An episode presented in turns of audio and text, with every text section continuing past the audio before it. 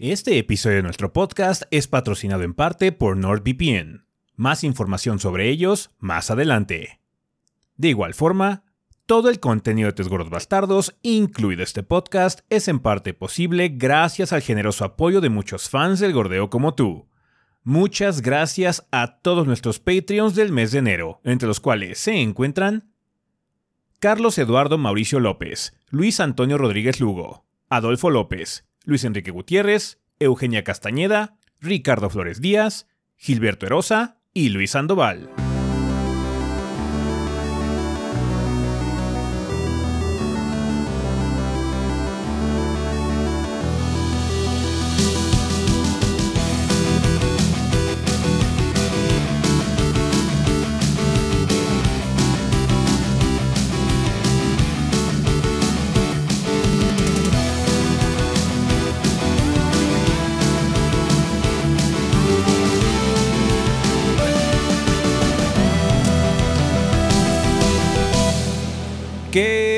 Banda? Sean bienvenidos al episodio 511 del podcast de los tres gordos bastardos. Yo soy su anfitrión Ezequiel y como pueden ver aquí me encuentro con el resto del elenco de los gordos, o sea, Rafa y Adrián. A ver, Adrián, vamos a empezar contigo esta semana que ando haciendo en el mundo del gordeo. ¿Qué semana, banda?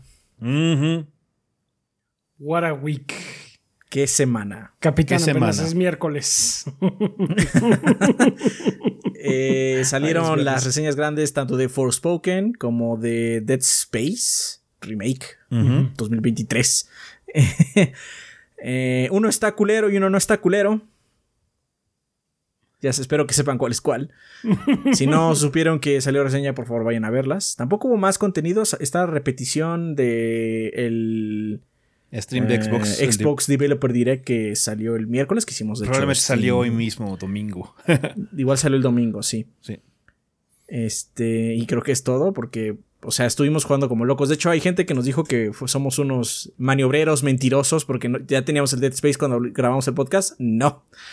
Grabamos el podcast el jueves pasado, les dijimos. Llegó el viernes. El Dead Space llegó el viernes. Llegó el viernes. Llegó ese viernes. Entonces, en ese momento sí no teníamos Dead Space. Estábamos jugando Forspoken, de hecho. Forspoken lo terminamos el viernes. Ese mismo viernes acabamos cada uno Forspoken. Y fue así como, bueno, pues ya la reseña sale, ¿no? La ventaja El de embargo Space que no es, la ventaja de Space que es un juego un poquito más corto. Son nada más Sí. 13 horas. Aún así no cumplimos ningún embargo, ¿no? El embargo de Forspoken era el lunes, la reseña salió el martes, ya no nos dio tiempo. Y la- el embargo de Dead Space era el jueves y salió el viernes la reseña. Sí. Estuvimos así de sacar el jueves Dead Space. Pero broncas de Premiere. Broncas de Premiere. Premiere se puso pendejo. Sí, Pero sí, bueno, el chiste es que, este, ¿qué semana? O sea, ¿qué semana? Porque aparte, una montaña rusa de emociones, la de Forspoken tiene bastante sentimientos encontrados ahí la reseña.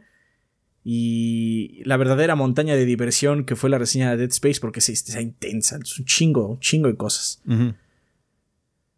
Eh, y ya me acompañé mucho en streams esta semana. Eh, pero bueno, yo no estuve jugando.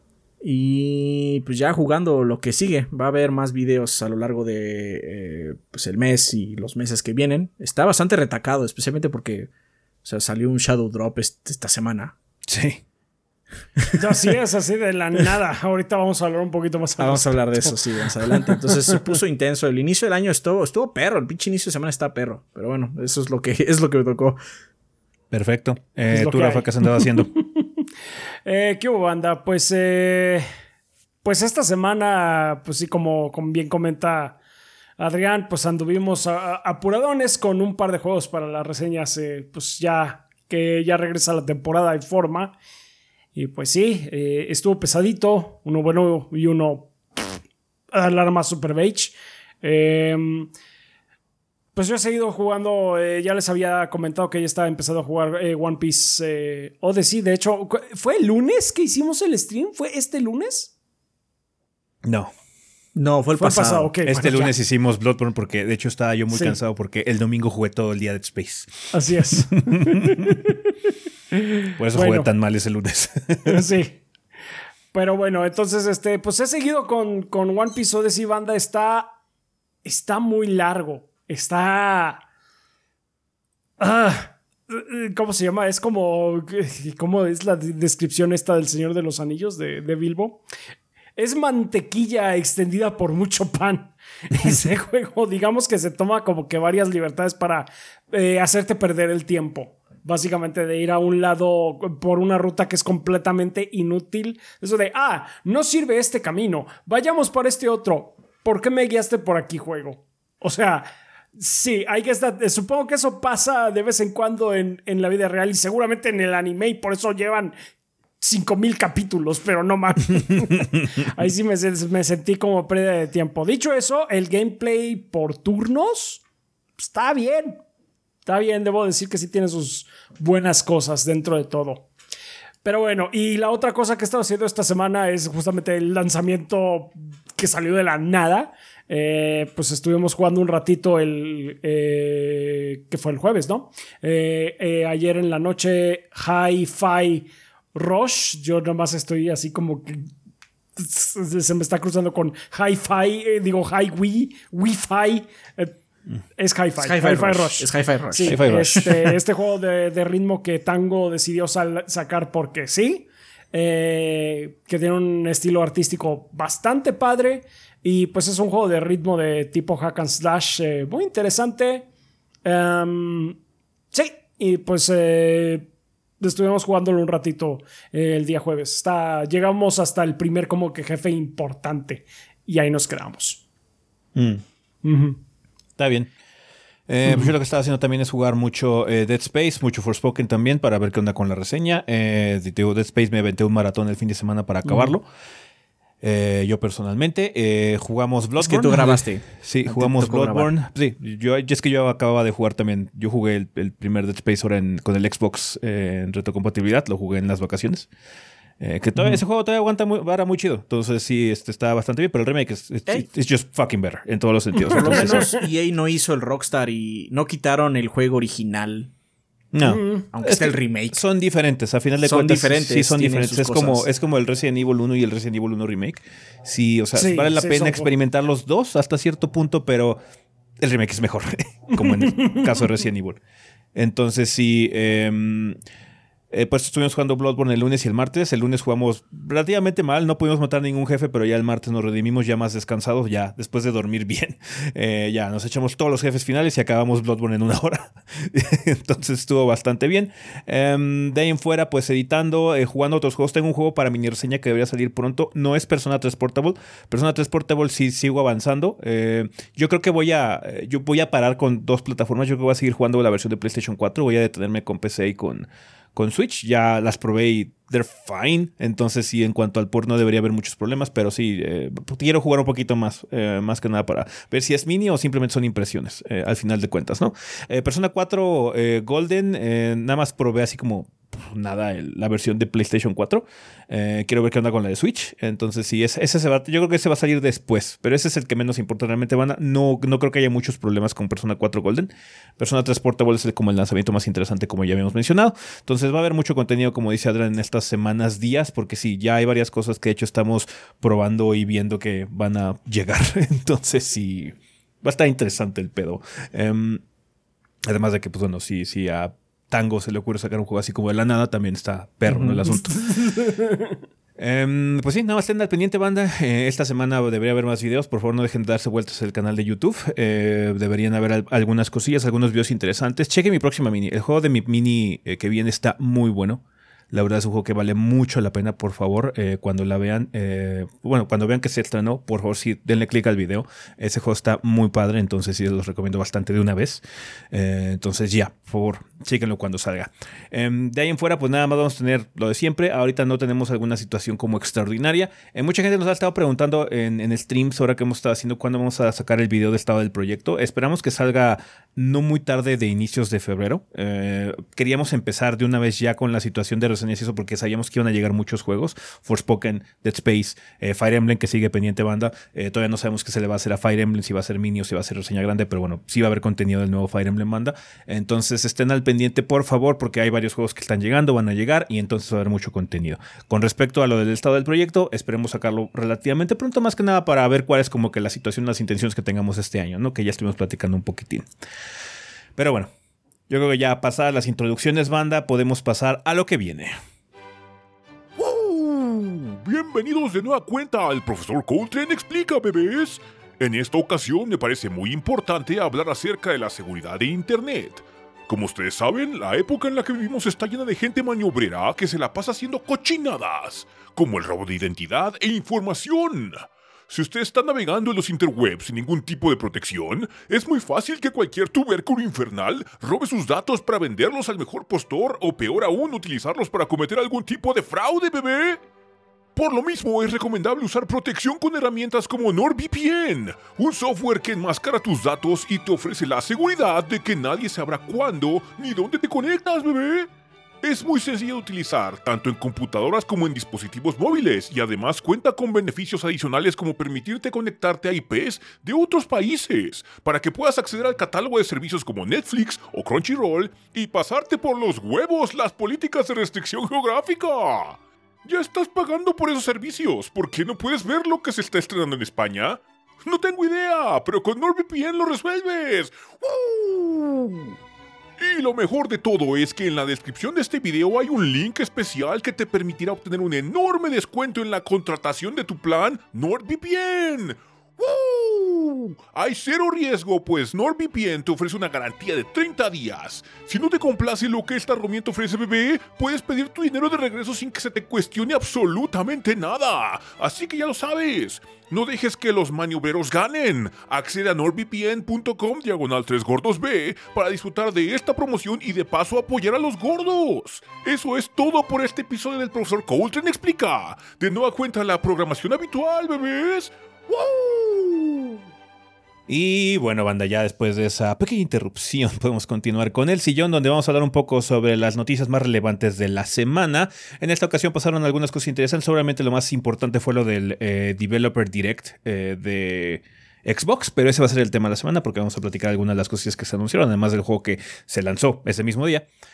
Pero pasaron algunas cosas eh, también a lo largo de la industria. Una de ellas que es la más, una de las más graves, fue lo que le ocurrió a Riot esta semana. Cuéntanos, Rafa, ¿qué pasó? En la casa de League Pues of sí. Legends. Eh, desgraciadamente Riot eh, sufrió un ciberataque significativo eh, la semana anterior. Y el 20, que el 20 me parece que fue un viernes, un viernes así eh, hicieron un comunicado en, tweet- en Twitter en el cual decían, sí, sí nos atacaron. No creemos que se haya filtrado información personal de los jugadores, pero estamos básicamente evaluando cuáles fueron los daños. Y el día 24, que fue este martes, sacaron un hilo un poquito este, mm, comprensivo respecto a qué fue lo que les pasó con este eh, ciberataque. Entonces, pues eh, lo más grave es que ya confirmaron que el código fuente para League of Legends, eh, TFT y la plataforma antitrampa de Legacy, eh, los básicamente fueron eh, obtenidos por los atacantes. Ok. Entonces, pues sí. Grave. El código. No, sí, eso, eso es está- grave, sí. Eso es bastante grave.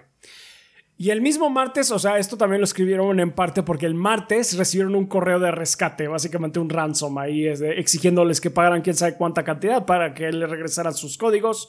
Y Riot dijo, "Oh, ni madres, no negociamos con terroristas.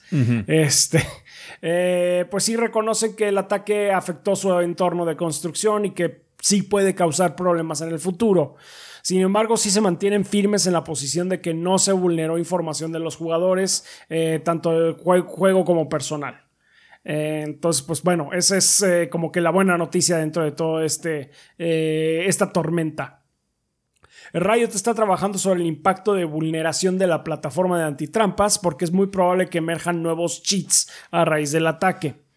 Eh, declaran que el código fuente obtenido ilegalmente también tenía varias características experimentales que esperaban que algún día estuvieran disponibles a su público, pero esto continúa siendo un prototipo y no, hay garantías de que vean la luz del día eh, eventualmente. Entonces, pues sí, básicamente eso es algo pues, común cuando estás haciendo desarrollo, que estás experimentando con cosas nuevas, ahí se quedan en el código de alguna u otra forma, eh, nada más como... co- eh, cosas, comentarios o demás. Eh, no quiere decir que eventualmente sí se vayan a probar. Eh, Nada más como para decir si en algún, en algún momento llega a salir de que iba a haber esto, pues sí, nosotros estábamos jugando con ello, pero pues ni- igual y no sale. Eh, los equipos de seguridad de Riot también están evaluando el ataque y auditando los sistemas. Ya se le notificó a las autoridades naturalmente y Riot está cooperando con ellos para investigar tanto el ataque como el grupo que lo causó. Y eh, Riot comentó que quiere ser completamente transparente con, con todos, por lo que en un futuro va a presentar un reporte completo con detalle de cuáles fueron las técnicas que se emplearon por parte de los atacantes, así como las áreas en las que, en las que los controles de seguridad fallaron y los pasos que se tomarán para, para resolver toda esta situación y pues eh, tratar de que no vuelva a ocurrir. Van a tener más actualizaciones en el futuro, pero con el progreso que han hecho en este tiempo, pues esperan que su esquema de actualizaciones en sí no vaya a sufrir retrasos. Eh, ya lo que tenían pensado de meter de contenido para los juegos, en teoría sigue tal cual está el plan. Pero pues sí, fue un ataque importante. Em, pues qué bueno que Riot esté tomando medidas. Ojalá que no sean muy afectados eh, en sí los jugadores con esto de que sí esperan que vaya a haber cheats mm, próximamente. Pues, sí, pues, Mucha gente estuvo diciendo en redes eh, algunas respuestas que por qué no pagaron y ya, ¿no? Así de tienen el dinero. Y sí, seguramente lo tienen. Seguramente, pero that's not the point. No, aparte, o sea, pagas. No quita el hecho que podrían liberarlo. O, sí, o sea, te sigan pidiendo después, o sea, constantemente. No, aparte. Eso de que les pagues no es un. Eh, ¿Cómo se llama? Deterrent. Eh, no es una solución de nada. Sí, no es una solución. Está recompensando el hecho de que lo hayan hecho. Exactamente. así incitas a que más personas lo intenten. porque hay que intentarlo, porque Riot sí paga. sí, Riot sí paga las las demandas. Entonces, sí, padrísimo. No, no, no, no. Sí, sí, sí. Vale, pues bueno, pasando a otra situación. Desafortunadamente, eh, allá en Fat Shark también hubo eh, noticias, debido a que eh, hicieron un comunicado anunciando que se van a retrasar las versiones de consola de Warhammer 40.000 Dark Tide. Cuéntanos, Adrián, cuáles son los detalles. Ah, Profound Sadness. Sí. Eh, en una carta abierta, Martin Walnut, CEO y cofundador de Fat Shark, escribió acerca de los cambios que el equipo desarrollador, desarrollador perdón, deberá abordar en el futuro inmediato, básicamente, ¿no? Sí. Eh, el comunicado dice: Tenemos un enorme orgullo por la habilidad que tenemos en Fat Shark de entregar juegos que millones pueden disfrutar. Esto fue lo que nos propusimos realizar con Warhammer 40.000 Dark Tide crear un juego altamente atractivo y estable con un nivel de profundidad que te mantenga jugando semanas, no por horas.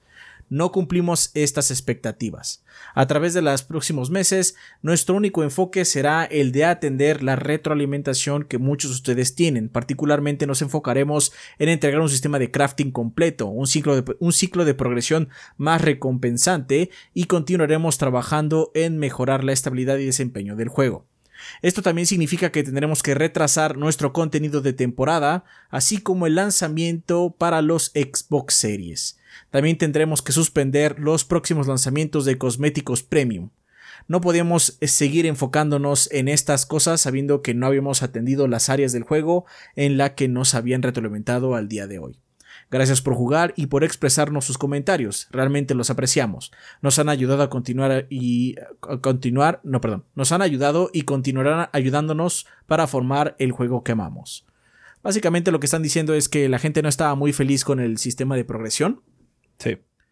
Que está un poquito lento, pero tampoco está así como lo que tiene es que tiene un tope, terminabas. Lo que tiene es que tiene un tope muy corto. O sea, básicamente llegas mucho al final y ya después cuando estás en el endgame no hay como una razón para seguir jugando. Realmente, más allá del gameplay, o sea, el disfrutar las sesiones, no hay como mucho que jugar y pues eso no está tan padre. Entonces, no, hay, que, no hay que machetear, básicamente, ¿no?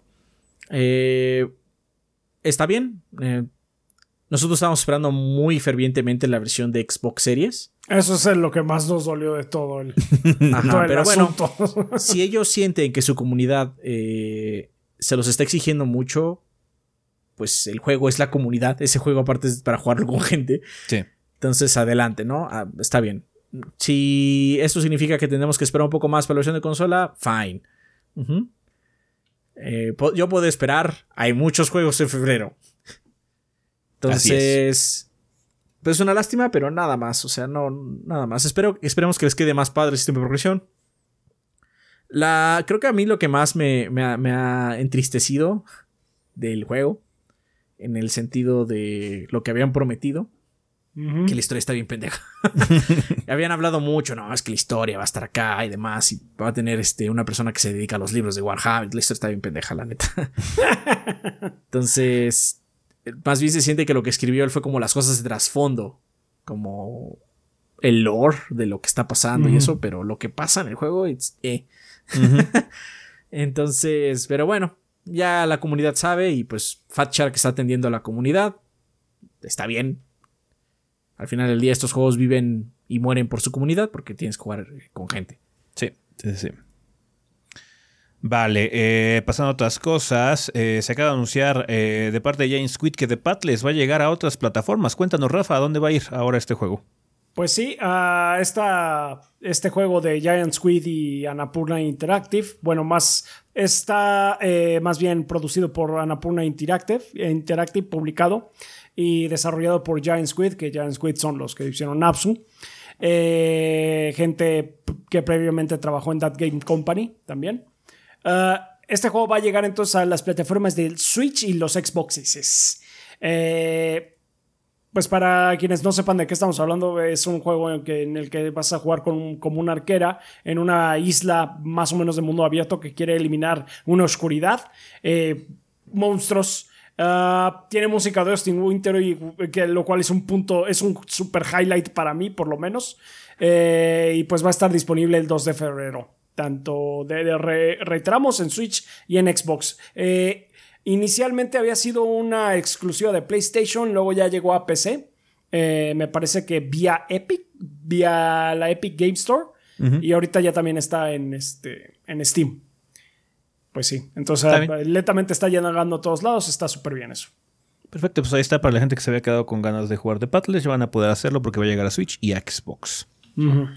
Eh, continuando con eh, situaciones de Xbox, eh, recuerdan que, bueno, hace la semana pasada, en el último episodio, hablamos un poquito sobre las, la situación de despidos masivos que ocurrieron ahí en Microsoft. Em, y pues bueno, ah, surgieron varios rumores respecto a este acontecimiento, ya que uno de los estudios más afectados fue 343 Industries. Entonces estaba especulando que muy probablemente 343 no se iba a encargar ya de la franquicia de Halo, o que nada más iban a hacer multiplayers, o que bla, bla, bla. Entonces, eh Desafortunadamente sigue habiendo mucha incertidumbre porque el comunicado que sacaron los de 343 no resolvió muchas dudas porque básicamente tiene como dos líneas. Yo voy a decir em, que no fue muy adelantador. Sí, eh, salió un comunicado muy cortito de parte de Pierre Hintz, eh, cabeza de 343 Industries en Twitter, que dice Halo y Master Chief están aquí para quedarse. 343 Industries continuará desarrollando Halo ahora y en el futuro, incluyendo historias épicas, multijugador y más respecto a lo que hace grandioso a Halo. Em, una de las cosas que más llama la atención es que, bueno, un sector que fue afectado gravemente por esto de los despidos fue 343 Industries, pero muy particularmente la gente que hace single player en 343 Industries. Entonces, hay mucha duda con respecto a qué onda con la campaña o algún tipo de DLC para Halo Infinite en single player.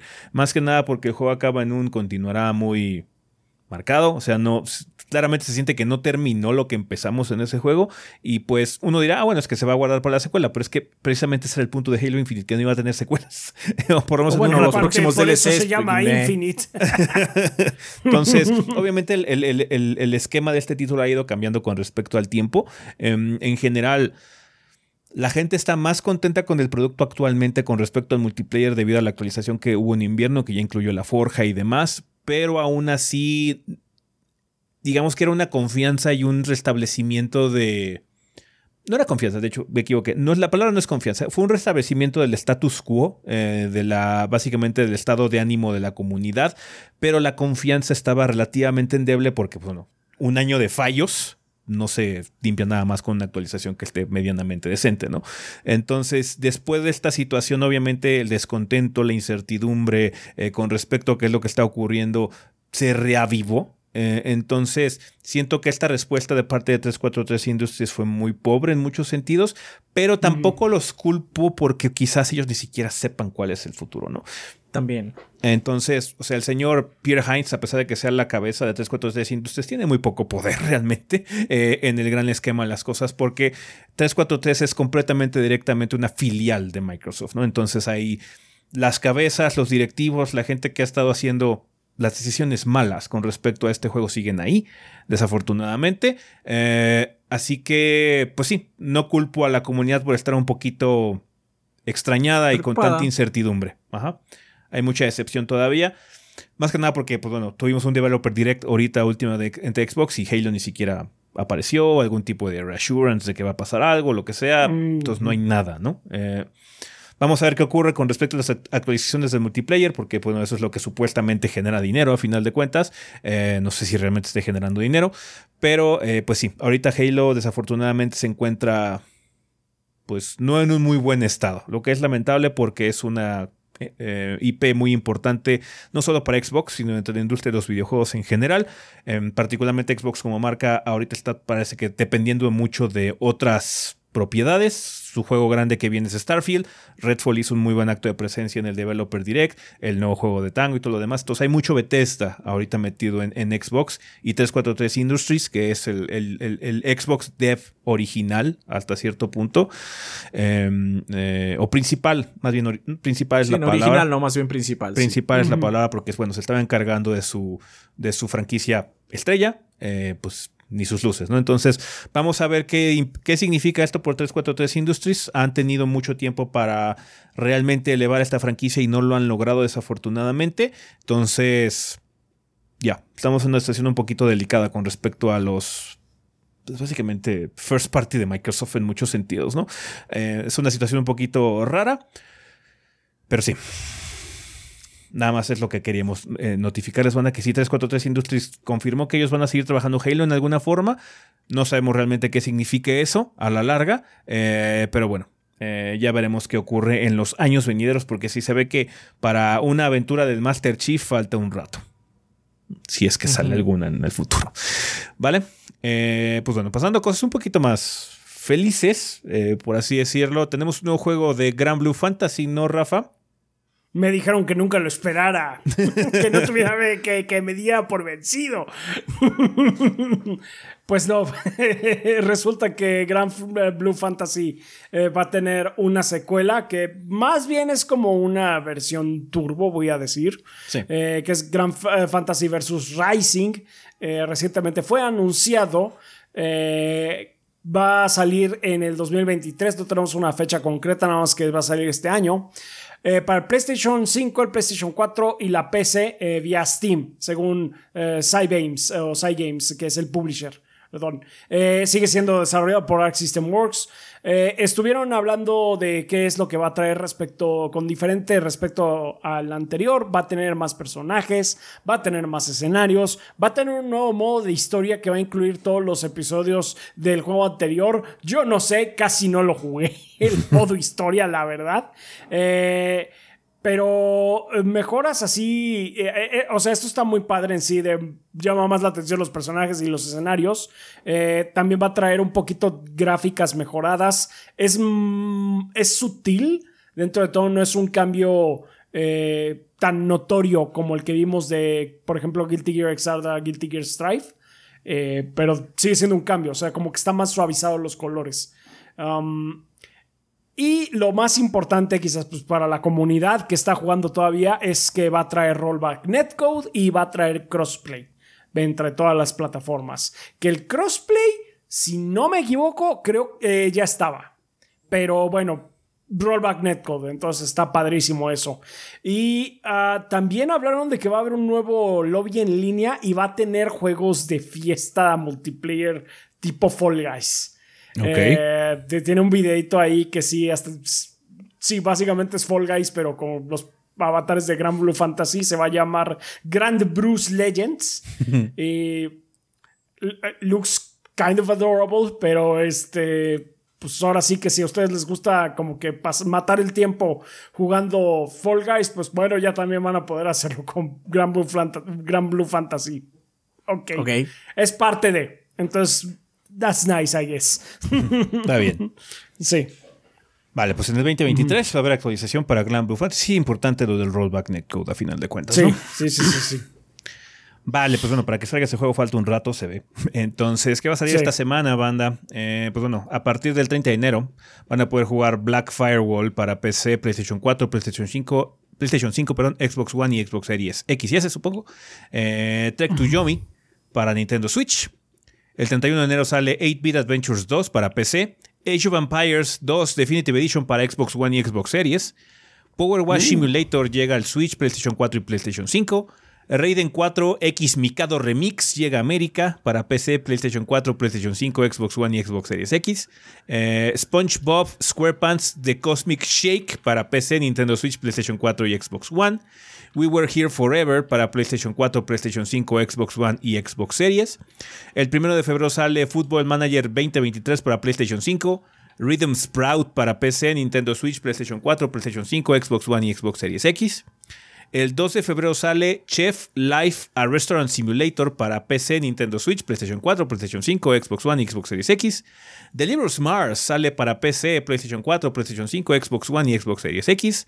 Fashion Police Squad sale para Nintendo Switch, PlayStation 4, PlayStation 5, Xbox One y Xbox Series X. Life is Strange ya llega al Switch. Eh, Puzzle Bubble 2. Eh, Bosta Move 2 Arcade Edition para PC, eh, Nintendo Switch, PlayStation 4, Xbox One. Puzzle Bubble 3, Bosta Move 3 es Tribute para PC, Nintendo Switch, PlayStation 4 y Xbox One. Helveti para PC, Nintendo Switch, PlayStation 4. Y Joe Wonder and the Enigmatic Adventures para PC, PlayStation 5 y Xbox Series X y S. Semana cargadita, muchas cositas, pero creo que los más interesantes obviamente es el, porte Age of Empires 2 para Xbox. Eh, vamos a ver qué tal se controla. Va a estar interesante ver qué onda con esa situación. Está interesante. Y pues cosas como Deliverance Mars, que es un juego como de aventura, acción, un soso para... Pero bueno, como con sci-fi también. Entonces, eh, ya. El We Were Here Forever también, me acuerdo... Me acuerdo haberlo escuchado. Es probable. Eh, si es uno de esos chiquitos que vimos en el PC Game Show o algo así, eh, muy probablemente. Yeah, it's one of those games. está bien, está bien. Entonces, si vamos a estar checando, a ver, como siempre estamos checando constantemente que hay en la escena indie cosas y juegos chiquitos, a ver si podemos darle highlight a alguno en alguna mini reseña o algo así. Entonces, sí estamos checando qué onda con lo demás. Pero bueno, de títulos grandes, hecho Empires 2 en, consola, a ver qué tal sale. Vale, pues bueno, banda, vamos a terminar ya con esto, el sillón, así que vámonos al tema de la semana.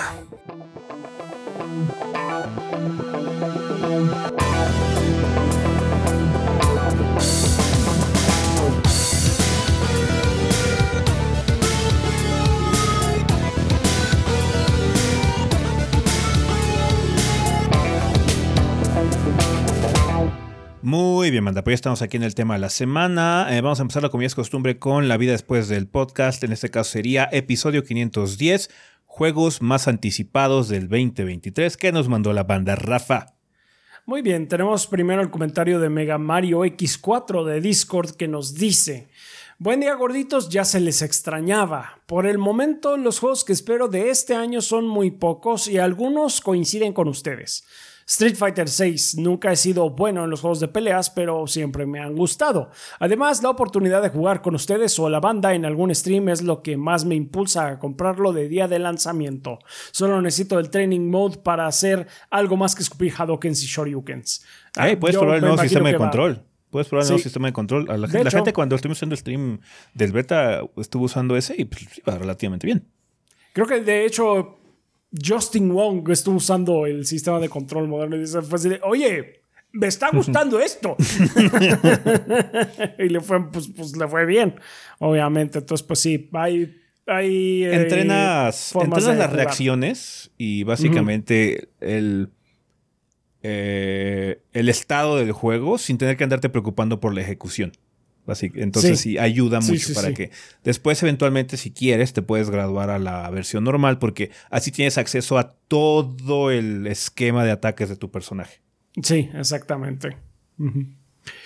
Ah, pero bueno, pues ahí está. Eh, continúa diciendo Fatal Frame, Mask of the Lunar Eclipse.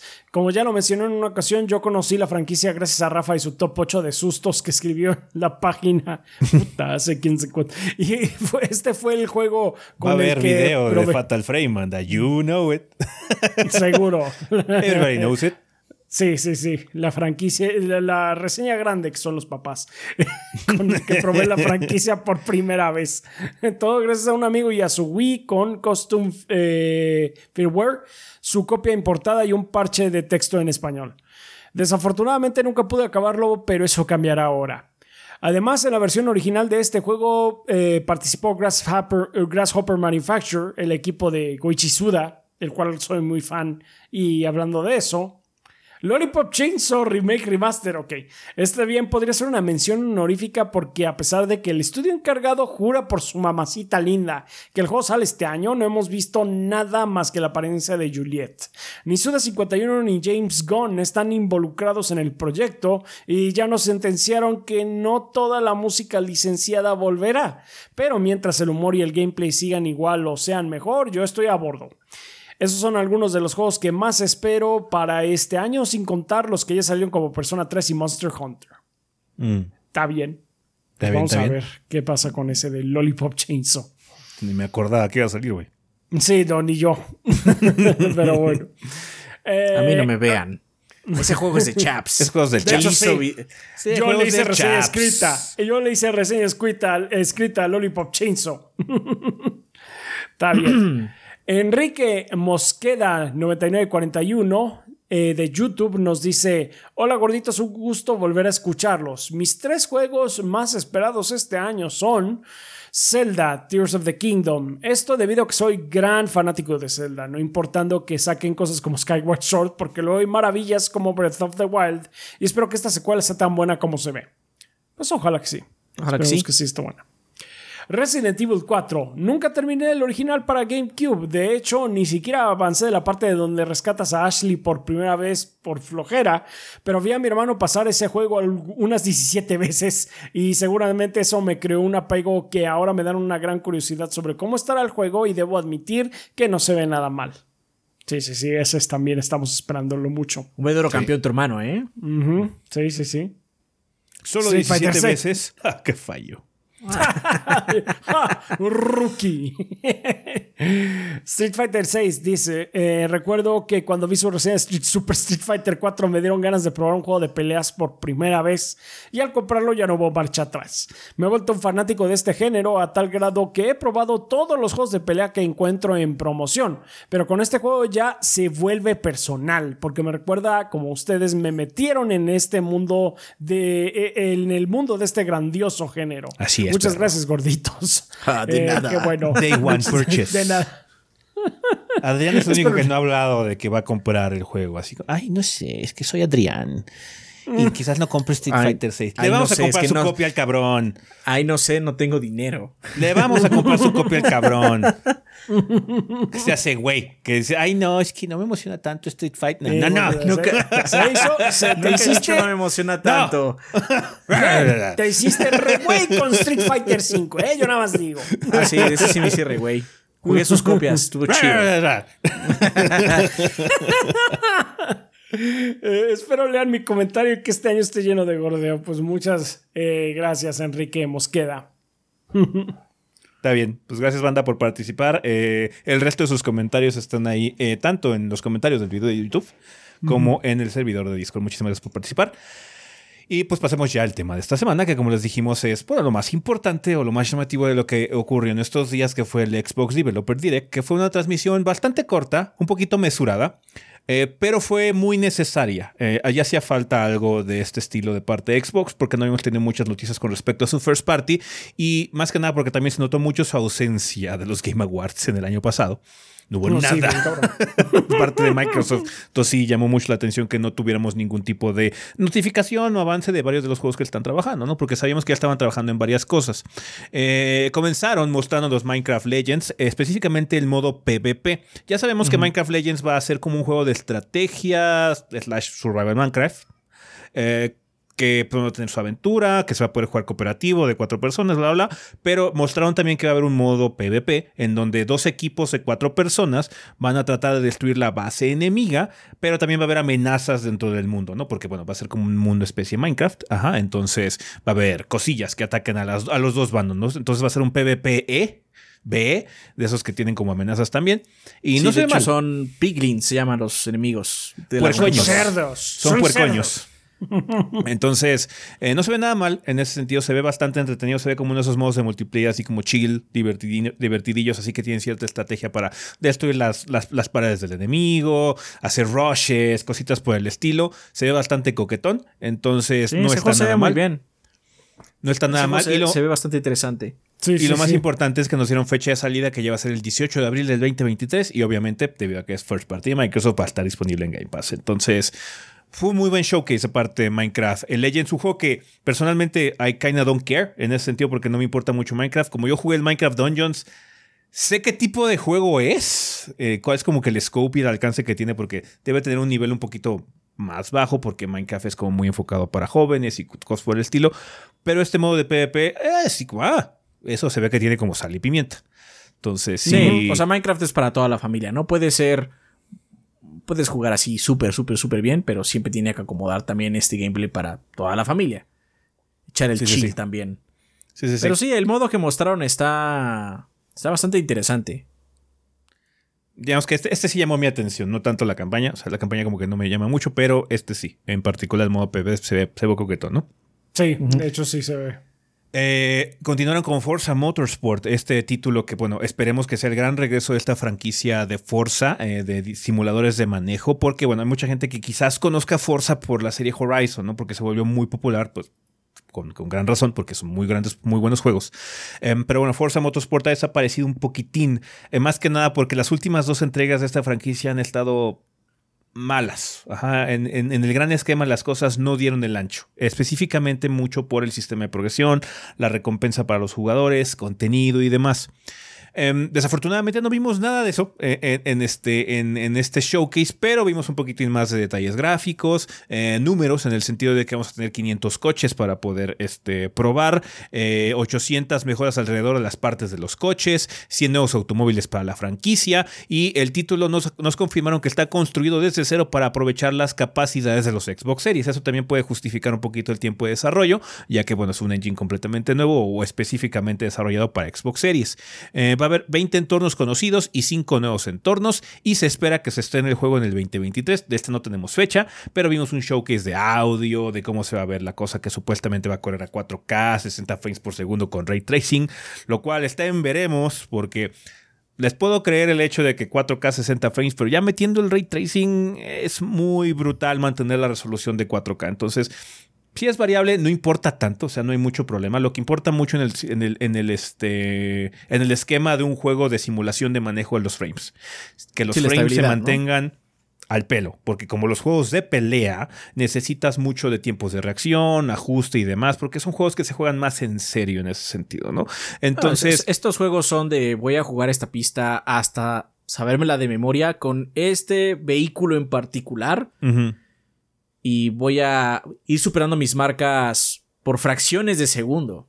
sí. Ajá, entonces pues obviamente tener el frame rate estable ayuda mucho para eso, porque aquí tienes que sentir que tu máquina está pues reaccionando a lo que tú estás haciendo. Ojalá lo logren, de hecho esa es su promesa, es una promesa muy interesante. Vamos a ver si la cumplen, de hecho, o sea, por lo mismo yo creo que no tiene fecha de salida, porque por eso. Sí, o sea, si lo logran, está muy cabrón. Porque sí, la verdad, eh, los juegos en general no, no suelen tener todos esos silbatos en consola. En Mm. PC, si tienes el rig, kind of. este, a veces. Pero eh, usando también tecnologías como el, de, eh, el, el DLSS y cosas así, porque sí. Hay juegos que todavía no puedes jugar en 4K con Ray Tracing prendido eh, al full. Entonces, sí, es una promesa un poquito excesiva, siento yo. Y creo que no, no está mal. No creo que hubiera sido mal recibido. Ah, bueno. Es 4K 60 sin ray tracing, 1440 con ray tracing. No, no veo ningún problema. Ajá. No creo que sea inaceptable realmente que digan ese tipo de cosas, pero bueno, su promesa es 4K 60 FPS con ray tracing. Vamos a ver si lo cumplen. Eh, el chiste es que el juego no se ve mal, se ve bien. La idea de este nuevo Forza eh, se oye intrigante, pero lo importante y con lo que ha estado fallando mucho esa franquicia en las últimas entregas es sistema de progresión, que no haya microtransacciones, que no esté mete puño la cosa, que no esté aburrido el sistema de progresión. Entonces, ojalá que puedan cambiar eso y que este sea un verdadero reinicio para toda la franquicia, porque el potencial de Forza está ahí. ¿ah? Forza Horizon es el ejemplo perfecto, pero necesitan manejarlo mejor. Turn 10 tiene una muy buena oportunidad para empezar muy fresco y ojalá este sea el verdadero regreso de la franquicia Forza Motorsport como tal, ¿no? Eh, ya les habíamos mencionado que, bueno, lanzaron los de Microsoft, eh, Bethesda en particular con Tango eh, Softworks, un juego nuevo que de hecho hizo Steam Rafa el jueves, que es Hi-Fi Rush. Es un juego, es un juego de acción hack and slash rítmico, ajá, con gráficos estilo caricatura, cel shading, que se ve muy bien, ¿no? Es como caricatura gringona, ¿no? Como Saturday Morning Cartoon. Ándale, más o menos así, sí. Tiene un diseño gráfico muy llamativo, muy padre. Un juego muy poco característico de tango, así como Shinji Mikami presenta el arco iris, básicamente, así como, ¿what? Sí. yo, creo que, yo creo que esa movida de tapete les ayudó, ¿eh? Sí. Sí, la verdad sí el juego tiene mucha un poquito. Eh, mucha energía, ¿no? Un poquito de tono. sí. nada en contra de Tokyo Ghostwire, o sea, es un buen juego dentro de todo, pero es que sí ya hacía falta como que un, un poquito eh, mover, mover las cosas volver a emocionar a la gente de adentro, yo creo. Sí, porque trabajar con muchos años. Es que nosotros, quizás para nosotros nada más sean dos juegos, ¿no? Con los Evil Within, pero para el equipo de desarrollo de Tango son años y años y años de estar jugando y trabajando en el mismo tipo de proyecto y siento que este cambio les cayó muy bien, ¿no? Bastante. Sí, sí, sí. Está, está divertido el juego, tiene mucho, mucho corazón dentro de todo está eh, padre esta premisa de que todo el mundo está en un ritmo. Sí se ve muy bien reflejada, absolutamente todo se mueve con ritmo. Eh, entonces es como que muy fácil eh, encontrarle, pues básicamente sincronizarte para pegar como el juego quiere que lo hagas.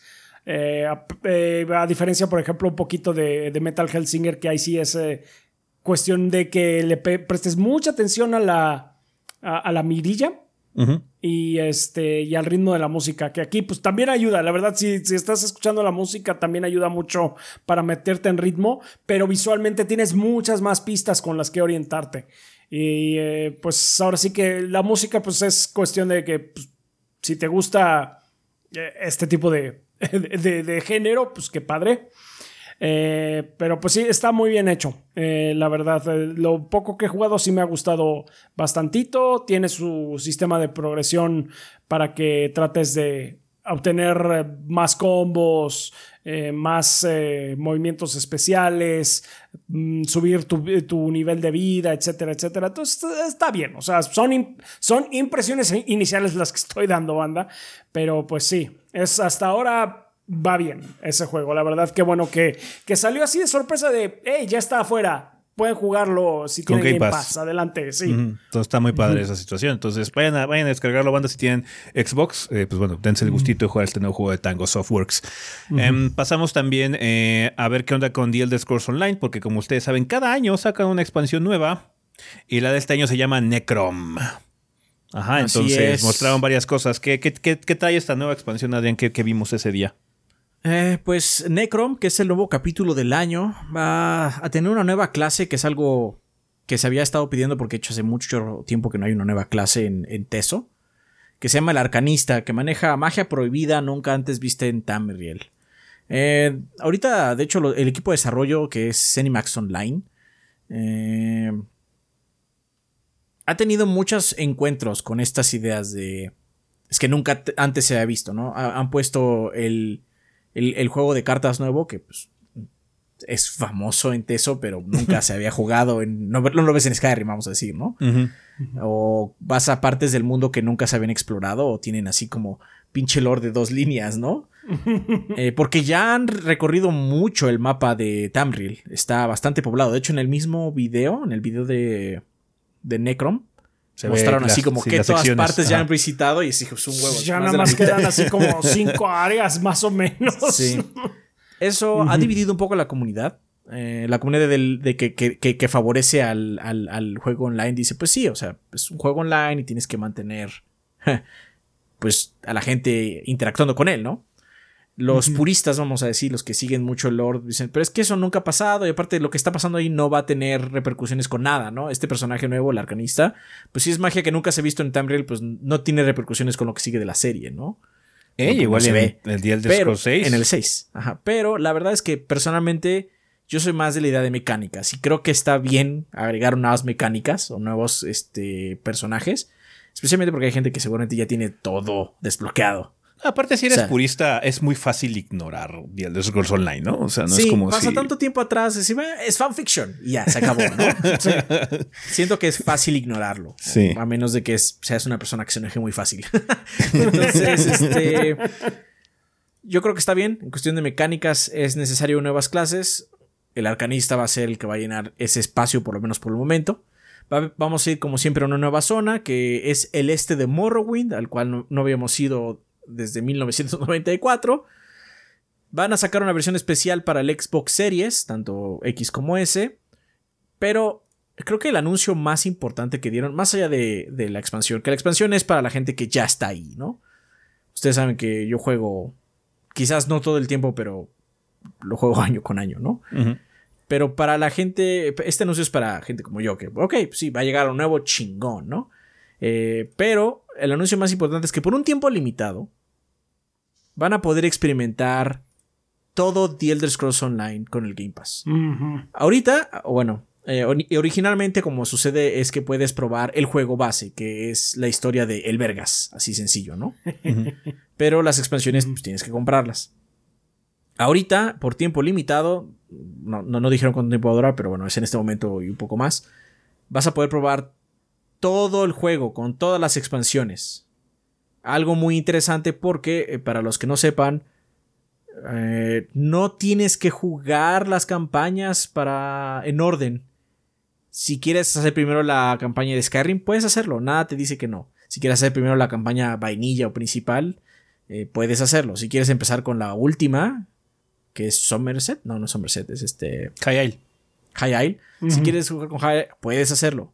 La historia eh, y el nivel se acomoda a ti. No es como en Final 14 que tienes que jugar todo para llegar a lo último. Eh, tiene una forma muy diferente de presentar la historia porque cada capítulo son historias autocontenidas.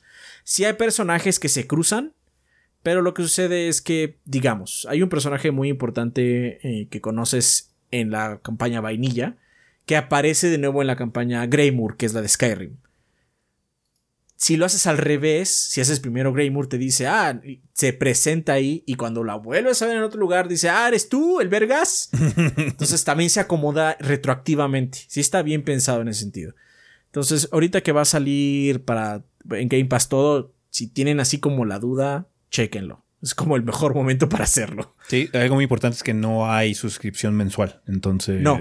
Solo es una sola compra en cuestión de expansiones o en el Game Pass el juego base, ¿no?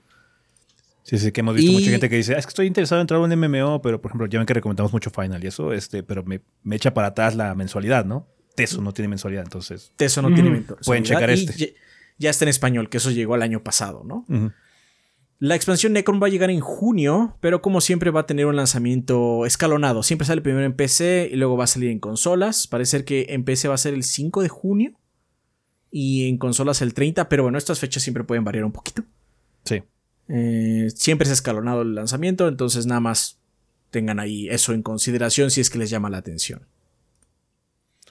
Perfecto. Eh, también terminamos ya con, eh, creo que uno de los lanzamientos más grandes que se esperan del año de parte de Bethesda, Arcane específicamente, y es Redfall, este juego que es de básicamente PvE, multiplayer, puedes jugarlo con cuatro personas, que tienes que liberar una isla de una invasión vampírica. Ya nos mostraron un poquitín más del ritmo de juego, el tipo de misiones que vamos a ver. Y pues sí, eh, ya ven que les dijimos así como en broma de que te están eh, haciendo todo lo posible para que no lo comparen con Left 4 Dead. Ya vimos realmente por qué es la situación, porque el juego no es tan frenético, es un poquito más metódico en el sentido de que puedes jugar un poquito de stealth, hacer algunas cosillas así como extras para poder avanzar de forma ingeniosa con los niveles, evitar combate, incluso si tú lo deseas, cosas por el estilo. Eh, porque sí, no vimos muchas mobs, no vimos así como grandes cantidades de vampiros y lo demás, sino como que vimos muchos vampiros especiales que hacían algún tipo de poder o algo así que pues, bueno, pone así como en jaque realmente la situación del combate de la, de la party en general. Entonces, el título se ve muy bien. Es un juego de mapa abierto. Eh, la isla la puedes recorrer, parece ser que con completa libertad. Igual hay alguna sección que está sellada o lo que sea. Pero se ve que puedes como abordarlo a tu ritmo, haciendo misiones como de la campaña, eh, checando, oye, ¿qué hay allá? ¿no? Y te metes y hay como algo que tiene algún tipo de recompensa. Eh, y todo por el con el ritmo un poquito más relajado, en el sentido para eventualmente poco a poco avanzar y ir subiendo de escalones, así como de ahora vamos a matar a este vampiro, luego un teniente y luego a el vástago de los dioses de los vampiros y luego un dios vampiro, ¿no? Entonces sí está como mm. interesante la situación y lo padre es que se puede jugar en multiplayer. Em, este juego tiene de hecho muchas probabilidades de tener una buena eh, comunidad o ser muy saludable precisamente porque va a salir Game Game Pass. Entonces, eh, tiene una muy buena em, eh, etapa o bueno, muchos ingredientes al inicio para que bueno, le vaya bien en ese sentido, ¿no? Entonces, el ritmo puede que no sea para todos porque sí se ve como mucho del ADN de Arkane, de tú resuelve el problema como tú quieras. Eh, no tienes que disparar nada más, puedes disparar si quieres nada más. tienes como muchas herramientas y poderes. Eso sí, pero vamos a ver cómo lo hace Arkane porque Arkane siempre maneja esa filosofía, ¿no? De trata de hacerlo. Ahora sí que hazlo como tú puedas o como a ti te acomode más. Sin embargo, sí hemos sentido siempre eh, que recompensa mucho más a la gente que planea las cosas, lo hace con calma y en sigilo. Em, hay forma en. O sea, sí puedes jugar a la Rambo o a la Schwarzenegger, pero es un poco más complicado. Eh, vamos a ver en este como. Porque coordinarte con más gente es, puede ser complicado. Entonces vamos a ver qué, qué tal sale. Eh, sí, igual ahí es donde sale mm. la, diferencia del balance, ¿no? Igual al hecho de tener más personas ahí involucradas, un poquito más manejable esa situación, pero pues, quizás sí tienes que jugar con, como con cuates, ¿no? Con voice chat y todo el desmadre para que sí, sí, haya buena coordinación, pero el juego se ve bastante bien. El, desde que salió estoy bastante a bordo de la idea de Redfall en general, entonces... no, en sí yo también, o sea, lo estoy, a lo mejor lo estoy diciendo como algo negativo, pero de todas maneras a mí me gusta el gameplay generalmente de eh, de Arkane. Entonces, eh, experimentarlo con gente suena muy interesante. Entonces, sí estoy eh, esperando por Redfall también. Va a haber muchas cosas, yo creo que en los siguientes meses y semanas sobre Redfall Banda, porque ya no falta tanto para que salga. El título va a estar disponible a partir del 2 de mayo del 2023 y como les mencionamos va a estar disponible en Game Pass, así que, pues bueno, tiene todo para que, pues bueno, encuentres con gente con quien jugar, ¿no? Porque luego es lo complicado de este tipo de títulos. Sabes que necesito cuatro personas para poder jugar, entonces solamente un cuate quiere comprarlo. No, ahora, si ya estás pagando el Game Pass, pues bueno, puedes tener acceso al juego. Así que hay más facilidad para que empiecen a jugar ustedes, banda, con sus, con sus cuates. Entonces, nosotros vamos a probarlo, vamos a ver qué tal está. Ojalá que esté muy padre, se ve bastante bien. Esta presentación estuvo bastante decente en ese sentido de Redfall. Así que, yeah, a esperarlo ya para el 2 de mayo para Xbox y PC. Me parece que también va a estar en Steam y en Epic. Recuerdo que en el trailer mostraron esos logos, entonces también tienen esa posibilidad si es que lo desean. No recuerdo que hayan mencionado crossplay, pero me imagino que va a haber, si no, luego, luego, eventualmente, porque ya es como que la norma, ¿no? Y Microsoft también es muy abierto a esas posibilidades, ¿no? Sí.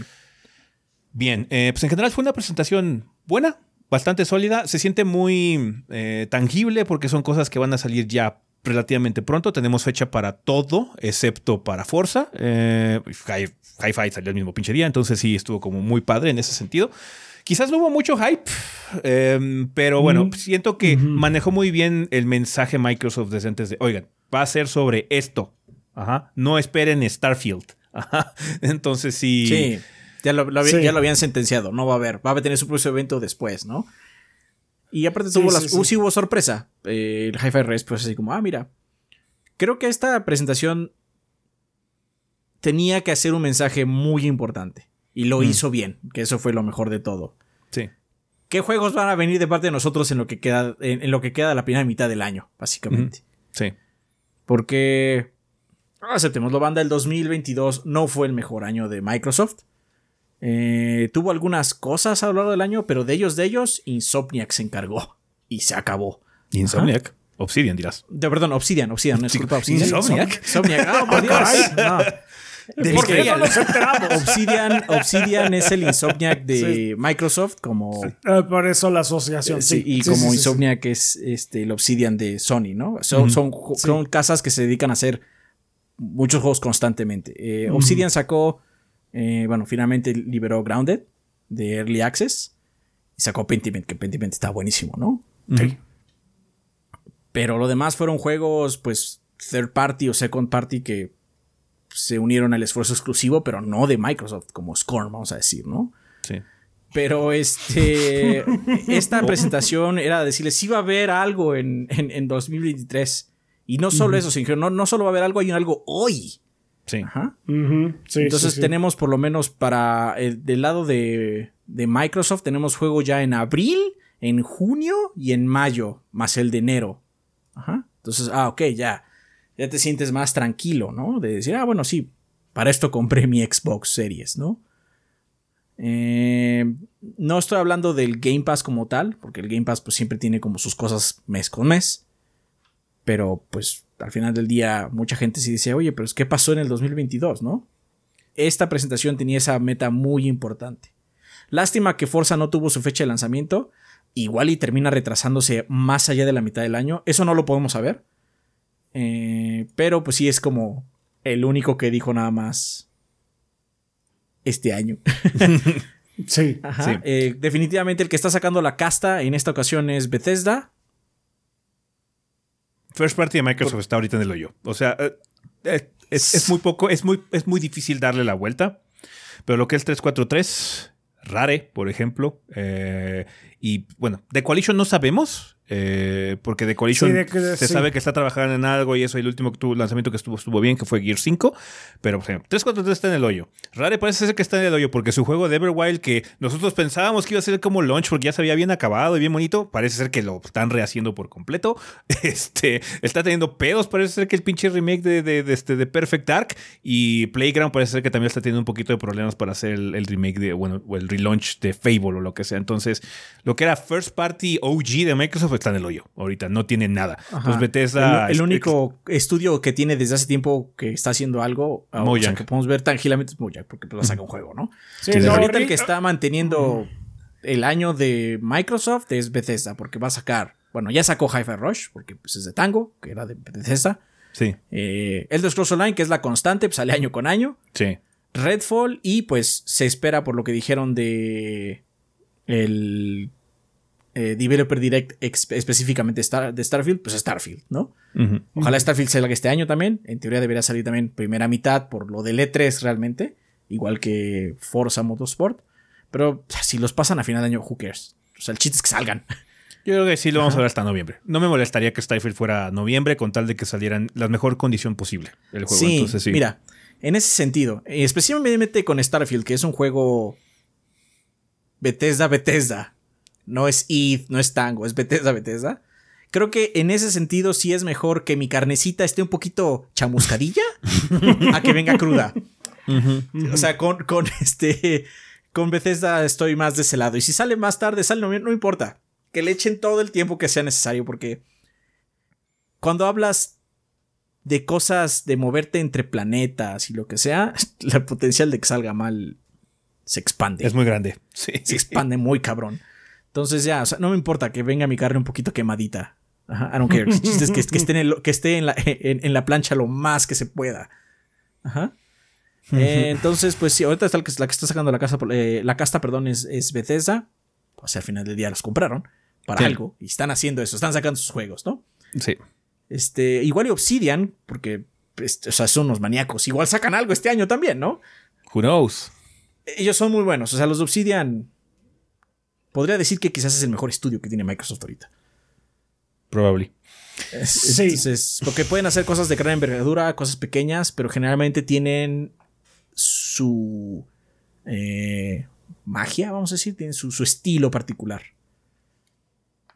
Y no, me refiero a que el, el estudio en sí imprima siempre su mismo estilo, de hecho, Obsidian es bastante variado, sino que siempre cada proyecto tiene su cosa, tiene su idea y, y- ah, ok, sí, esto es de esto. Ah, está bien, de hecho, Pentiment. Me sorprende que Pentiment haya tenido tan poquito revuelo en general.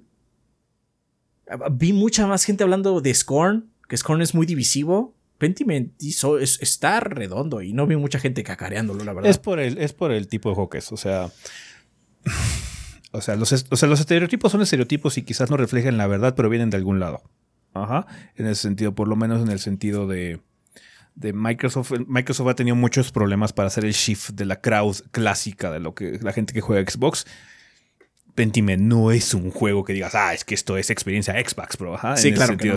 Es muy de PC, eh, es muy de consolas también como eh, el Switch probablemente, cosas narrativas en ese sentido. Es muy raro ver un juego así de Xbox eh, que tenga éxito, que la gente hable mucho de él. Desafortunadamente, es una lástima. O sea, Pentiment debe haber tenido mucha más atención, la verdad, porque Pentiment fue el mejor juego que salió, sacó Microsoft el año pasado. ¿ah? Eh, mucha gente está diciendo, no, es que Hi-Fi Rush es la mejor exclusiva de Microsoft en años. Pentiment salió hace tres meses, perro, y ese juego is fucking amazing. Ajá. Entonces Sí, sí, está muy bueno. en ese sentido, sí, la gente se olvida mucho de ese título y es una verdadera lástima porque sí, es muy bueno, muy bueno. Así es. Pero bueno, yo creo que este.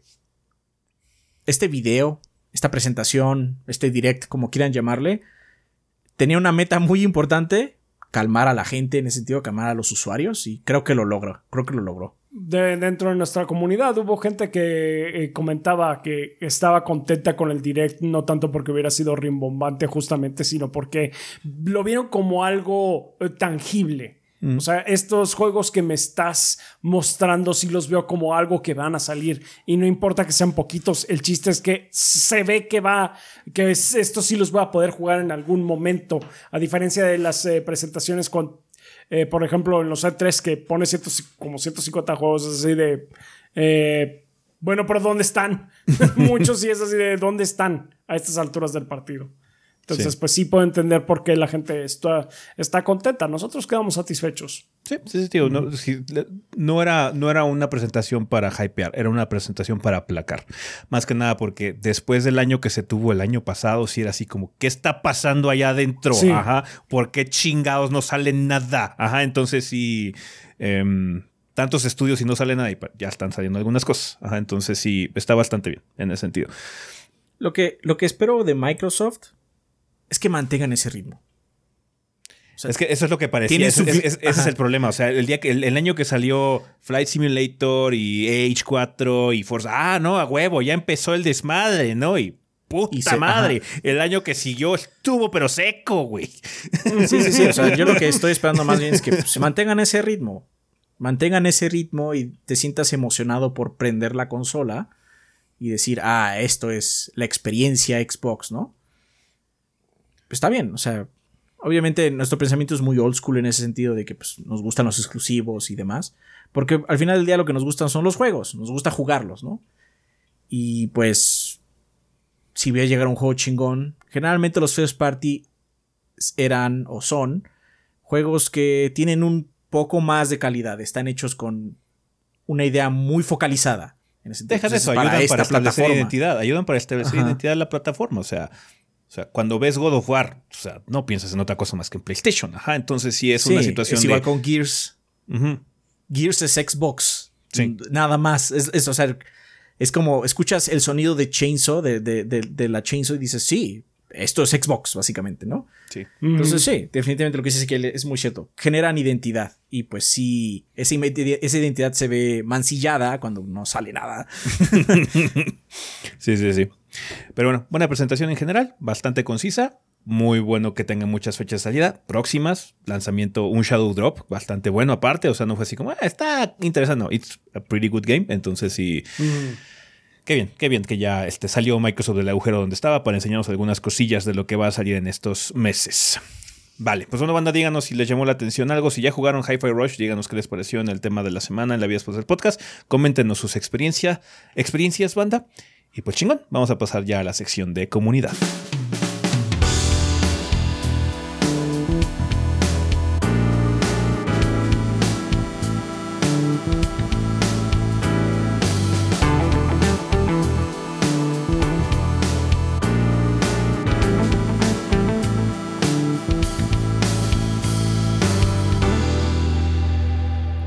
Banda, pues ya estamos aquí en la sección de comunidad, que siempre es un excelente momento para agradecerle a los patrocinadores oficiales del podcast, que son todos nuestros Patreons que donan 20 dólares o, o más durante el mes correspondiente. Banda, por si no lo sabían, ustedes pueden apoyar de forma económica este proyecto a través de Patreon, en patreon.com diagonal 3 gordos B. Ustedes pueden ayudarnos eh, con cantidades tan manejables como un dólar al mes, que desafortunadamente Patreon lo traduce a 30 pesos, por alguna razón.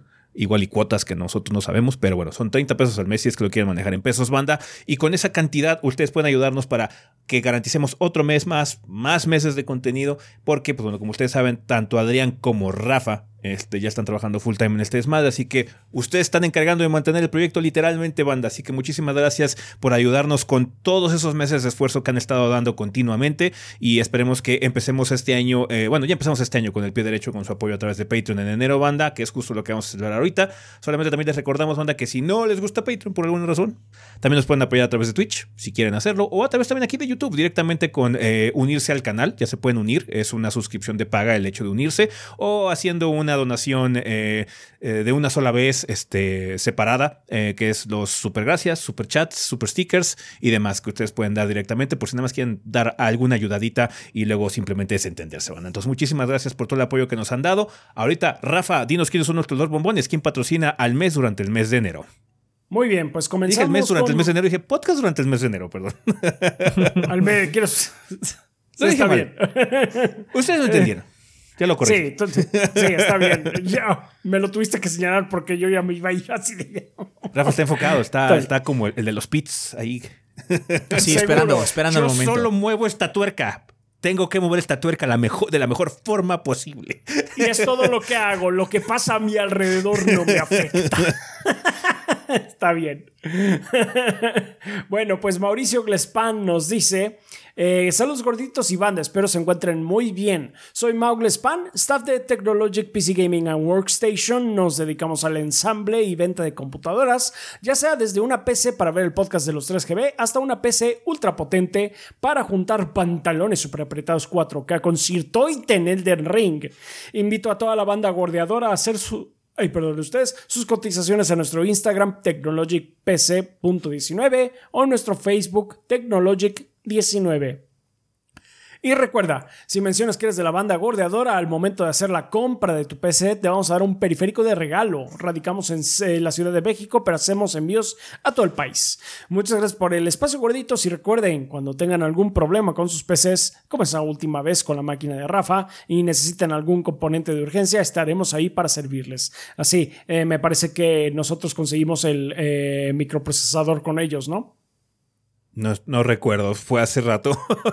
Creo que sí fue el, microprocesador. Sí, sí, sí. Muchas gracias, Si Mauricio. fue hace más de un año, fue hace 10 años. Sí, Sí, no, tengo una mal, pésima memoria para esas cosas. No me acuerdo específicamente dónde compramos todo. Pero sí, Es que- estoy casi seguro que fue eso. Ujú. Nos la pasamos cazando gangas. O sea, yo cuando. Está barato ahorita. Vamos a comprarlo ya. Así es. Eh, mucha suerte con el proyecto y gracias a todos los gordeadores por comprar sus PCs en, Tecno- PCs en Technologic. Como vamos, es seguro que apoyemos un año completo más al gordeo. Feliz año. Pues bueno que les está yendo muy bien de en. Technologic. Qué bueno que les ande yendo bien y gracias a la banda. Suerte con todo. Ah, suerte. Mauro X147. Gordos, buenas, ¿cómo les va? Espero que les esté yendo bien. Si se me permite la pregunta, ¿qué se siente llegar a 15 temporadas de videos? Siempre comentan las cosas agradables y buenas experiencias que les trajo el gordeo, pero ¿qué cosas terribles o experiencias lamentables tuvieron que hacer para mantener el gordeo? No me refiero a jugar juegos malos. Ah, pues más allá de eh, trabajar, eh, básicamente no convivir con familia y amigos los domingos. Sí. Tuvimos que dedicarle mucho de nuestro tiempo libre eh, por un tiempo a Sí. este proyecto y eso significa limitar mucho convivencia con familia o simplemente descansar, eh, simplemente vivir Sí. la vida sin tener que estar trabajando. Ajá, entonces es una situación que tuvimos que hacer por muchos años. Afortunadamente ya la situación ha mejorado en el sentido desde que pues, bueno, Adrián y Rafa ya se dedican full time, entonces ya los fines de semana son descanso ahora sí, eh, en ese sentido. La gente no lo ve de esa, mucha gente luego no lo ve de esa forma, pero mejorar así la calidad de vida es muy necesario. Mucha gente piensa que mejorar la calidad de vida nada más implica dinero. No, mejorar la calidad de vida significa tu calidad en la que vives la vida. Ajá, entonces eso es muy importante también y eso ha mejorado realmente gracias a su apoyo en Patreon. Entonces por eso eh, se nos hace tan importante agradecer a la gente que nos apoya. Así es. Ey. Efectivamente. Si no, tampoco hubiéramos aguantado más porque uno se vuelve más grande y la energía Sí. ya no es la misma. Sí, ya Sí, no sí, es lo mismo. La verdad. Eh, bueno, tomen 3 litros de agua al día para cuidar sus riñones, además de hacerle promoción desvergonzada al canal de Twitch de Esparda-HK. Muchas gracias, Maurox. Pues ahí está. Gracias, Marux. Andrés Jiménez Ortega dice: ¡Arriba el Atlas! ¡Arriba el Atlas! Postdata, seguimos en busca de integradores de página web. Info a andres.jiménez.netpaint.com.mx. Muy bien, muchas gracias Andrés. Ojalá encuentren eh, a sus integradores próximamente. Eh, Shadow Ryujin eh, nos dice que hay gordos. Me, agarro en, me agarró en curva el podcast pasado y no mandé mensaje. Un gustazo que estén de vuelta. Esperemos que el 2023 esté vergas, vergas. A inicios de año. Sí, ojalá que sí. A inicios de año, HoloLive anunció unas figurillas de su primera generación de VTubers en inglés. Y aunque no soy súper fiel seguidor simp de ellas, sí me gusta su contenido y me animé a tratar de conseguir la colección completa, iniciando con Gargura. ¿Hay alguna colección de figurillas que les gustaría conseguir? Saludos a ustedes y a toda la banda. No, yo soy más de si encuentro una figura que me gusta. Eso. Y tengo el dinero, porque luego, no, así como, ah, está padrísima esta figura está limitada que cuesta dos mil pesos. No tengo dos mil pesos ahorita. Sorry. Si encuentro una figura que me gusta y tengo el dinero en ese momento, la trato de conseguir. Pero tampoco me, me desvivo para tratar de conseguirla. Sí. Mm. Saludos a ustedes de toda la banda. Eh, bueno, no sé tú ese. Pues no, es que no soy mucho de figurillas, la verdad. O sea, hay algunas que me llamaría la atención tener, pero no son figurillas. Son de esas cosas como estúpidamente caras, así como un Hunter que cuesta 400 dólares, pero es como de este ah. tamaño. Sí. Acaban de sacar una, una, una, figura muy padre de la muñeca de Bloodborne que está sentada, así como cuando está sentada al inicio, pero también cuesta como 1200 dólares. Verde. No, sí. Lástima. Um, Saludos a ustedes y a toda la banda. Posdata, Jack Joyce para que ese remake de Dead Space esté vergas. Sí, lo está, vergas. está, vergas. Está vergas, salió bastante bien. Eh, consultorio Dientes Limpios nos dice: Buen día, gorditos y banda. Esperamos que hayan tenido el descanso que se merecían y una cena al menos de nivel de Ignis. Mmm Mm, difícil, pero estuvo bastante bien. Les deseamos un excelente año. Aprovechamos para agradecer a la banda que nos ha visitado y sigue yendo a tener dientes limpios. Gracias a su apoyo, podemos seguir adelante y apoyando al gordeo de paso.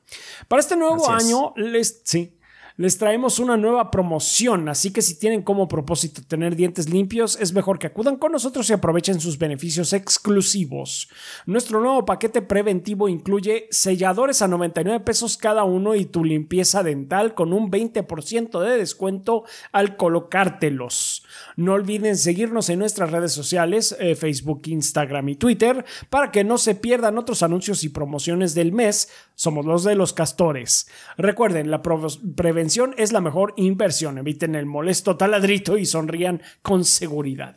Muchísimas gracias, consultorio dientes limpios. Pues ahí tienen banda. Para que se sigan cuidando los dientes. Gracias, gracias. Sertroid dice, buen día embajadores del Gordeo. La semana pasada les pregunté cuál había sido el primer juego que habían empezado este año y aunque luego sí mencionaron cada uno, cada uno había del que no podían hablar, se referían al maravilloso, espectacular y poderoso For, Forspanken. Sí. Sí. sí.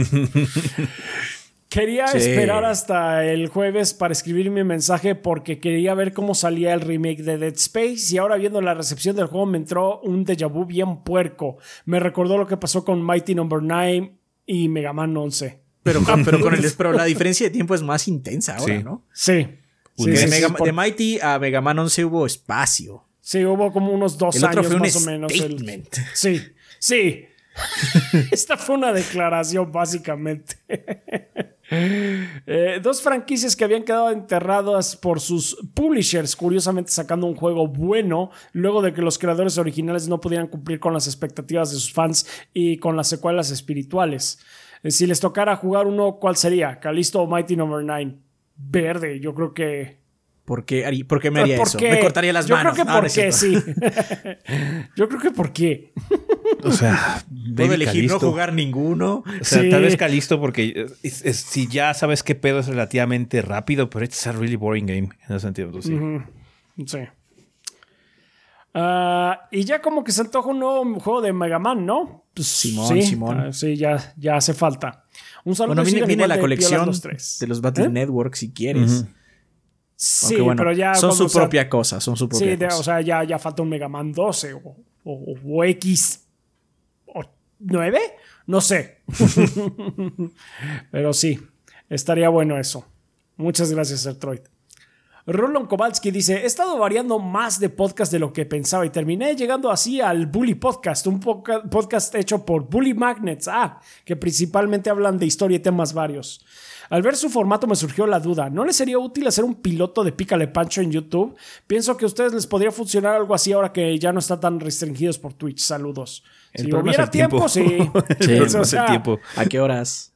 Sí, exactamente. O sea, no estaría mal hacerlo, pero efectiva, efectivamente sería, si tuviéramos la oportunidad, no es mala la idea, pero el tiempo.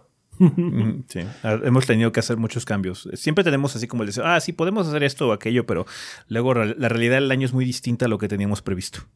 ¿Verdad? Ujú. Tigre Negro dice, gordos, ante la escasez de contenido de fin de año tuve que tomar medidas drásticas y me eché un maratón de todas las reseñas grandes. Sí, todas. Hizo darme cuenta que el mundo está en crisis ya que no hay artículos hechos de Japonium. Pregunta conflictiva de la semana para Adrián Final Fantasy VI Full Remake desde cero, pero al estilo Octopath Traveler. Yay, nay o super yay. Yo creo que más que Super J. No necesito ya, no necesito ahora. ¿Por qué no está? ¿Por qué no está hecho? Un sea, saludo del Gabo, Adrián, sí. tú eres. Adrián, tú eres el hombre, Rafa es waifu y ese de los peleones somos los más sexys, que el gordeo sea eterno. Sí, yo creo que Adrián está completamente a bordo con ese, Ese eh, con esa línea de pensamiento, sí. Tú eres el hombre, pero sí, no mames. Si mi queja de los Pixel Remaster es que no echan más huevos. Más ganas, por favor, más ganas. Sí. Jojomanito dice, ¿qué tranza gorditos? Ya de nuevo con los podcastos. Que tengan suerte en este inicio de podcastos del año y que febrero no esté más puerco de lo que ya está. Ojalá que no. Verdad que no. Una pregunta, ¿hay algún doblaje, ya sea en inglés, español o nipón, de algún juego que sea tan malo pero que les guste porque los haga reír? Sin más que decir, me despido y que tengan buen fin de semana. Pues uno de ellos podría ser el, este, ¿cómo se llama el que hicimos el año pasado? A Stranger of Paradise. Sí. Ah, Pero that was the intention. Es lo que creemos que esa era la bullshit. Bullshit. Oh, no, sí. no sé. Ese es el que se me ocurre ahorita. Sí, ese es el que se nos ocurre. ah, pues sí. Muy bien, gracias, Juego Manito. Y también nos patrocinan este mes Enrique Mugrimau, Selmonelo, El Witcher, Ricky Rookie 73, Verde Vete, Andrés el Peludo Gamer, Miguel Ángel de Riquer, Raúl Fuentes, Miguel Mario, Bleeding Beetle, Mr. Fly 21, Jonis Vergara, Guillermo Contreras, Blue, Na- eh, Kionashi, Mapachito Sarnoso, Un Ángel Guerrero, Diego Monroy Fraustro, Mario Montenegro, Sargelmi, Mario Antonio Moreno Silva, Obed Ventusini, Eric Centeno, Bubble Pedro Alberto Ramírez Arciniega, eh, perdón, Eric Heredia Olea, Mikau ELT, Secado, Aarón Álvarez, Gazde, Mugi Guarano Cronos, Hideki, Armando Sanser, Denis Flores, Nefog, Esvin Zamora, Carótido y Esteban Meneses. Muchísimas gracias a todos nuestros Lord Bombones que nos ayudan con 20 dólares o más eh, mensualmente. Ya saben que eh, gracias a ustedes eh, es por lo que Adrián y yo estamos viviendo del proyecto.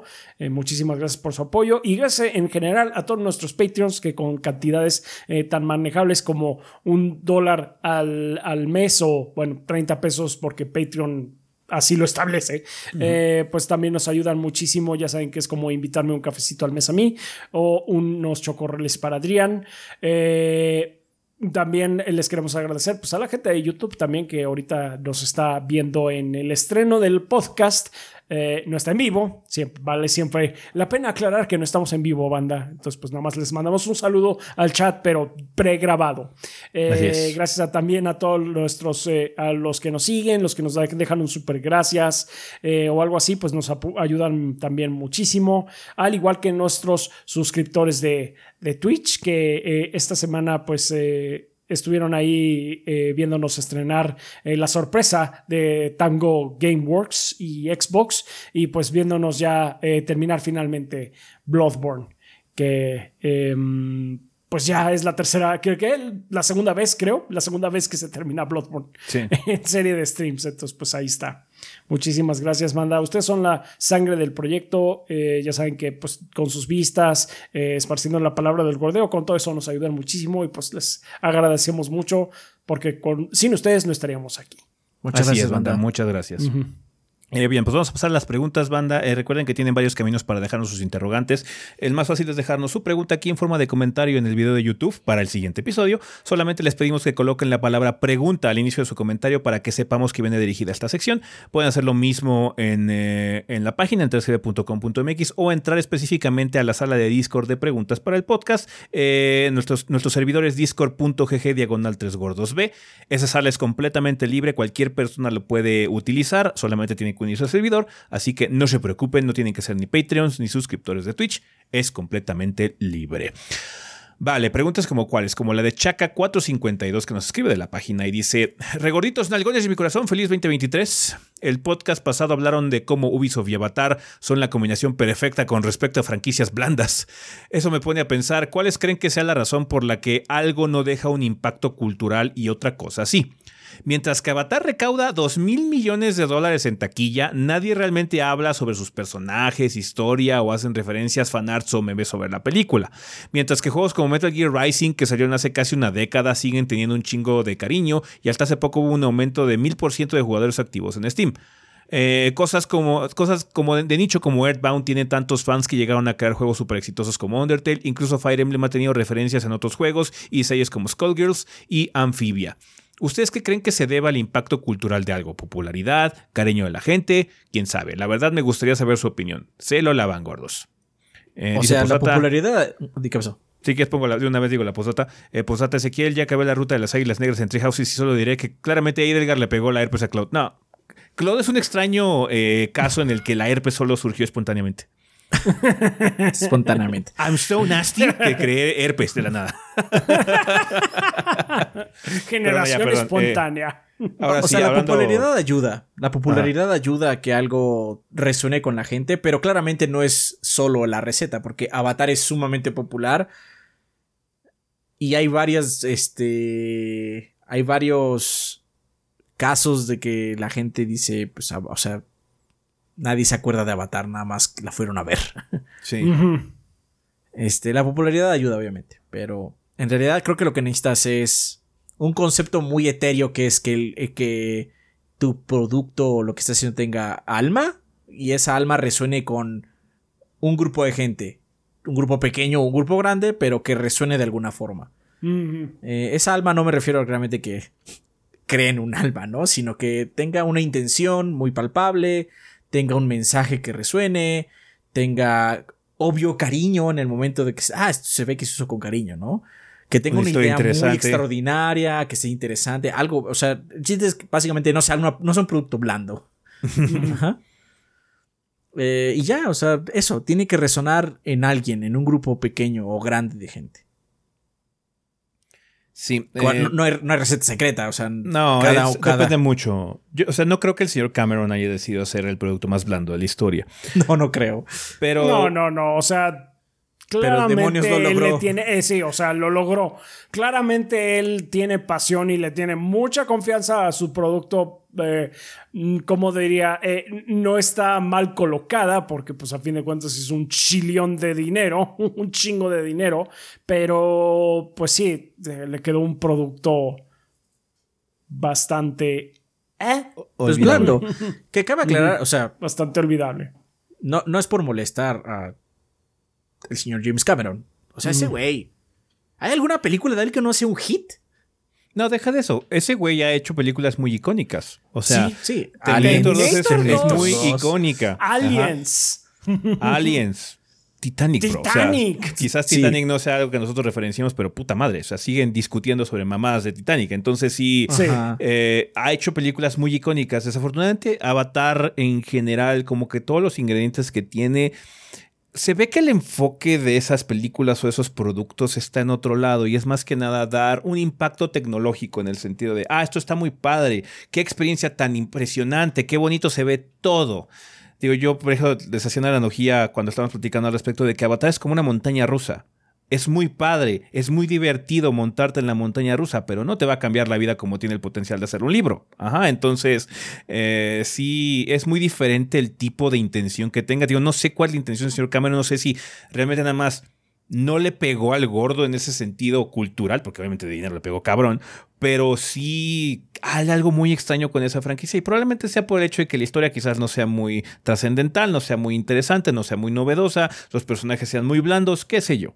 Eh, hay muchas cosas que sí no se sumaron en Avatar para realmente generar algún tipo de impacto cultural, ¿no? Entonces sí. También. Who knows? También puede ser el mismo caso que hablamos de Ubisoft. El problema de Avatar es que siempre terminas relacionándola con otra cosa. Como es una historia tan básica que eh, a muchos de nuestra generación y más jóvenes que nosotros nos han machacado una y otra vez en diferentes formas, pues lo que se siente es que es como un reciclado. Eh, en Ubisoft pasaba, o sea, los juegos de Ubisoft, como mencionamos, a veces se sienten que son el mismo juego. Nada más que con mm, diferencias mínimas. Entonces, pues es blando, no, no, tiene, no tiene una personalidad específica, es un juego que se parece a muchos otros. Igual lo de Avatar es igual. El chiste también es que destaques de una forma, porque no significa que no puedas contar la misma historia, cabe aclarar, si no, no existiría Star Wars. este, que, que, o sea, sus historias son muy básicas y aún así resuenan. El chiste es eso. Aunque estés haciendo quizás la misma historia o la misma idea, tienes que ponerle tu cosecha y que eso lo haga su propia cosa, ¿no? Igual es lo que le falta a ellos. Tampoco es que le importe mucho porque ya tiene un huevo de dinero. O sea, el producto es oficialmente exitoso. sí. Sí, sí, sí. También, o sea, realmente en el gran esquema de las cosas, en este mundo en el que vivimos, pues lo más importante es el beneficio monetario que recibió, ¿no? y vaya que lo recibió. Entonces, Avatar va a ver de aquí hasta que todos nos muramos. Eh, y ya, o sea, van a ser pues como dice Ezequiel, ah, es la montaña rusa de la temporada, vamos a verla y ya. Sí, vamos a verla todos, sí. y ya, no va a pasar absolutamente nada. Tampoco está mal, ¿eh? No estamos diciendo que, no, es, que si no es una película con intención, eso es mala, no, por favor, me gustan las películas de Marvel, gracias.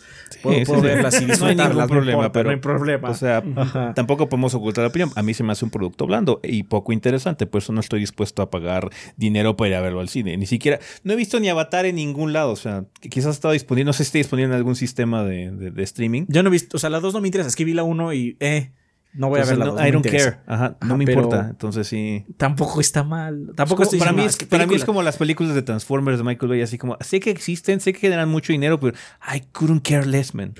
Nada más. Es cuestión de gustos. Sí. No, no pasa nada. O sea, se vuelve un problema para ellos cuando no llegan a expectativas. Ubisoft. Este, sí. Pero bueno, el caso de Avatar no es ese, ¿no? Y pues lo que necesitas es eso, porque hay gente que resuenas de alguna forma con ello, como lo de Revengeance que pusiste en el comentario. Muchos memes y muchos temas se han exacerbado con el tiempo y obviamente la gente dice, claro, sí, y entonces lo intensificas, intensificas el mensaje. Y pues memes, o sea, los memes son divertidos, pero muchos memes crecen en el momento porque resuenan con la gente igual. Resuenan en algo, te pegan. O sea,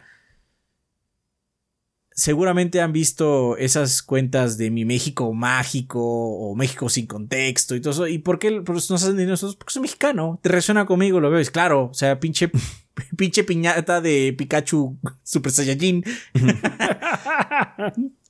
o sea, tú sabes, tú lo sabes, ¿no? Y por eso te pega. Eh, eh, de alguna forma entra en, tu, en ti. Y eso es lo que hace algo exitoso. Sí. Vale, pues muchas gracias, Chaca, por tu pregunta. Es interesante, pero sí, es, muy difícil realmente explicarla. Tendrías que, tendríamos que ver con alguien especializado precisamente en, en impacto cultural de ese tipo de situaciones, ¿no? Pero bueno, muchas gracias por las preguntas. Eh, nos escribe también eh, Soul Rainer de Discord que dice: Hola gorditos, ojalá hayan pasado unas excelentes vacaciones. Mi pregunta surge a partir de lo que comentaron del DLC de historia de Halo Infinite. Hoy en día, con la flexibilidad que tienen los motores y lo grande que son los desarrollos de juegos, ¿creen que las secuelas de juegos puedan acabarse y manejarse un modelo de DLCs de historia? Un ejemplo que me viene a la, mente es Hitman 3, que puedes jugar todos los episodios 1 y 2 dentro de un mismo juego. ¿Sería viable ese modelo de negocio para futuros juegos de un jugador? No. O sea, no, porque Halo Infinite. O sea, estamos. O sea, Halo Sí, Infinite ya- ya, justamente. ya le dieron el, el- el cortón ahí, ¿no? También hay una cierta emoción muy particular cuando son juegos que tienen como mucha historia o un gameplay muy bueno. La emoción de la secuela. ¿Qué va a venir en la nueva secuela? ¿Qué va a cambiar? Los DLCs no suelen hacer eso. No tienen, tienen que usar el gameplay base para construir, ¿no? Hay DLCs que mueven muchísimo la fórmula, indudablemente. Pero sigue siendo la misma fórmula. Las secuelas dan cabida a cambios. ajá, y esas son expectativas interesantes para el público que va a comprarlas. Ah, pero, eh, obviamente, ese modelo de negocios funciona para los juegos de servicio. Y aparte, ¿Cuántas expresi- también hay una situación. O sea, ¿ustedes pagarían un DLC que costará 70 dólares? No creo que lo haría. No, creo, ajá, muy poca gente lo haría. Es un sí. aspecto psicológico. Es más fácil venderte eh, Dead Space 2 o lo que sea que vaya a venir a futuro que cueste 70 dólares, a pesar de que no hay muchos cambios, ¿no? En ese sentido, porque pues, ahorita, de hecho, el remake de Dead Space es un buen ejemplo, porque el remake de Dead Space tiene, es, es la historia del 1, mucho el contexto del 1, pero tiene como mucho gameplay del 2, ajá, metido. Entonces, sí, ah, podría sacar un aspecto y hacer como un launcher que tenga los tres juegos y bla, bla, bla, pero a veces esos launchers son un poquito más latosos que simplemente usar la interfaz de la consola para cambiar de juego. Ajá, entonces sí. Con Hitman funciona muy bien porque Hitman no cambió mucho con respecto a sus secuelas. Hitman, las tres, los tres títulos son como muy parecidos en cuestión de controles. Lo único que modificas es el scope. Ah, es que ahora los, los niveles son un poquito más complicados. Quizás tengan una situación gráfica un poquito más elevada, bla, bla, bla. Pero mecánicamente el juego es muy básico. Su narrativa es trash. Básicamente la, la historia de ese Hitman es trash. Es incomprensible Sí. en muchos sentidos. Entonces no importa tanto. Hitman nada más es una colección de niveles con la cual juegan muy bien los desarrolladores. Hacen eventos temporales, ahora hay que matar a Sean Bean y este hay que hacer este, ahora vamos a hacer un remix del nivel y en lugar de que el cocinero esté acá, va a estar en el jardín por alguna razón y que tienes que matarlo a con el gnomo. Entonces sí, está padre y funciona muy bien con ese prospecto de juego, pero no, güey. O sea, si, si, si hicieran un, un, este, una un, un Gears nuevo, no te van a decir, ah, sí, lo vas a poder lanzar desde Gears 5 y este y va a ser una opción nueva en Gears. No, no. La gente te va a querer cobrar. Ahora- bueno, Microsoft es un poquito diferente porque vas a ir en Game Pass todo lo que quieras, pero van a querer hacerlo como un launch aparte porque emocionas más así al público. Es que es un nuevo engine y tenemos estos cambios gráficos y mejoras de gameplay y bla, bla, bla. Ese es otro punto de contención, porque habla de que no, es que los engines tienen mucha flexibilidad ahora y demás, y eso es cierto a medias también, porque, mira, cuando la gente que está programando tiene tiempo, pues sí, hace sus pinches notitas diciendo, no, es que esto es el flujo de este, no sé, de esta, de, esta variable, y esta variable sirve para aquello, o este es el algoritmo que hice, y hace su documentación, y hace tu pinche diagrama y todo. Pero pues eso es quizás el inicio, pero generalmente hay dos cosas que hacen que los juegos y su programación en específico, porque eso no es de videojuegos, es de programación como tal, hacen que las cosas se vayan muy mal. Una es eh, gente temporal, contratistas, gente Mm. externa, como quieras llamarle, todos son básicamente gente temporal. Esa gente temporal entra al trabajo, ojalá sea al inicio para que empiecen ellos, pero si no, a veces en medio, y hacen su código y se van. Y si no está bien documentado, pues ¿qué- es que ¿qué hizo Mendoza? No sé, pero ya se fue. Ajá. Ya se fue, dejó, dejó documentado. No. Dejó documentado a medias. Porque ese es uno. Y la industria de los videojuegos tiene mucha gente, muchos contratistas. De hecho, Microsoft es, es muy conocido por eso. Y la segunda es que lamentablemente existe el crunch. Porque lamentablemente, conforme vas más cerca de la salida del juego o del software, porque el crunch también existe en el mundo del tech, no nada más en los juegos. Hecho, existe en todas las industrias, pero bueno, en el mundo de los juegos en particular o en el mundo de programas, conforme vas llegando a la meta final y vas llegando a este punto donde los testers te dijeron es que este problema está acá y este problema está acá y este problema está acá, empiezas a las cosas más rápido. Y eso de documentar y de hacer flujos y se empieza a perder. ¿Por qué? Porque es que ya va a salir el martes el juego, güey. Ajá. Este, y entonces, al final, pues sale con código espagueti, con nada más lo que pudimos sacar. Ajá. A veces es con Durex, ¿no? Y pues lo logramos, lo logramos, fue difícil, lo logramos, pero pues ya cuando llega otro equipo, contratas nueva gente, porque ya despediste un montón de gente y los contratas de nuevo y así como, bueno, ¿y esta variable qué funciona? ¿Cómo lo arreglamos? Eh, es que Mendoza se fue hace un año. Sí. y entonces, pues también esos borrones y cuenta nueva son porque, pues, güey, o sea, es que ¿qué hicimos la otra vez? No me acuerdo. Ajá. No, muy pocas empresas son absolutamente meticulosas con la. Sí, así de meticulosas. Eh, con, su documentación. De hecho, es raro ser meticuloso con la documentación. Porque eso te quita tiempo. Es, es, dobletear el trabajo en muchos sentidos. Y pues quita tiempo. Quita tiempo que quizás tu jefe te diga, eso quita tiempo, necesitamos sacar el producto. O si no, mm. el jefe de su jefe diga eso. O si no, el jefe de su jefe de su jefe diga eso. Porque hay como miles de líneas que van a llegar a ti, ¿no? Programador de nivel bajo o nivel medio, ¿no? Entonces sí, los engines serán muy poderosos, pero al final del día la gente que construye sobre ellos pues son humanos que se van a equivocar y tienen presiones y tienen que sacar un pinche producto como locos. Y entonces si no lo hacen al full, pues tiene que ser... Por eso existe Destiny 2 y no Destiny 1 y siguió, porque Destiny 1 en un desmadre con su engine y lo sacaron como pudieron. Y entonces, ¿sabes qué? Borón y cuenta nueva, perro. Vamos a hacerlo ahora sí pensando como un juego de servicio. Por eso los juegos de servicio son tan difíciles de hacer también. Porque tienes que pensar no hoy, tienes que pensar en 10 años.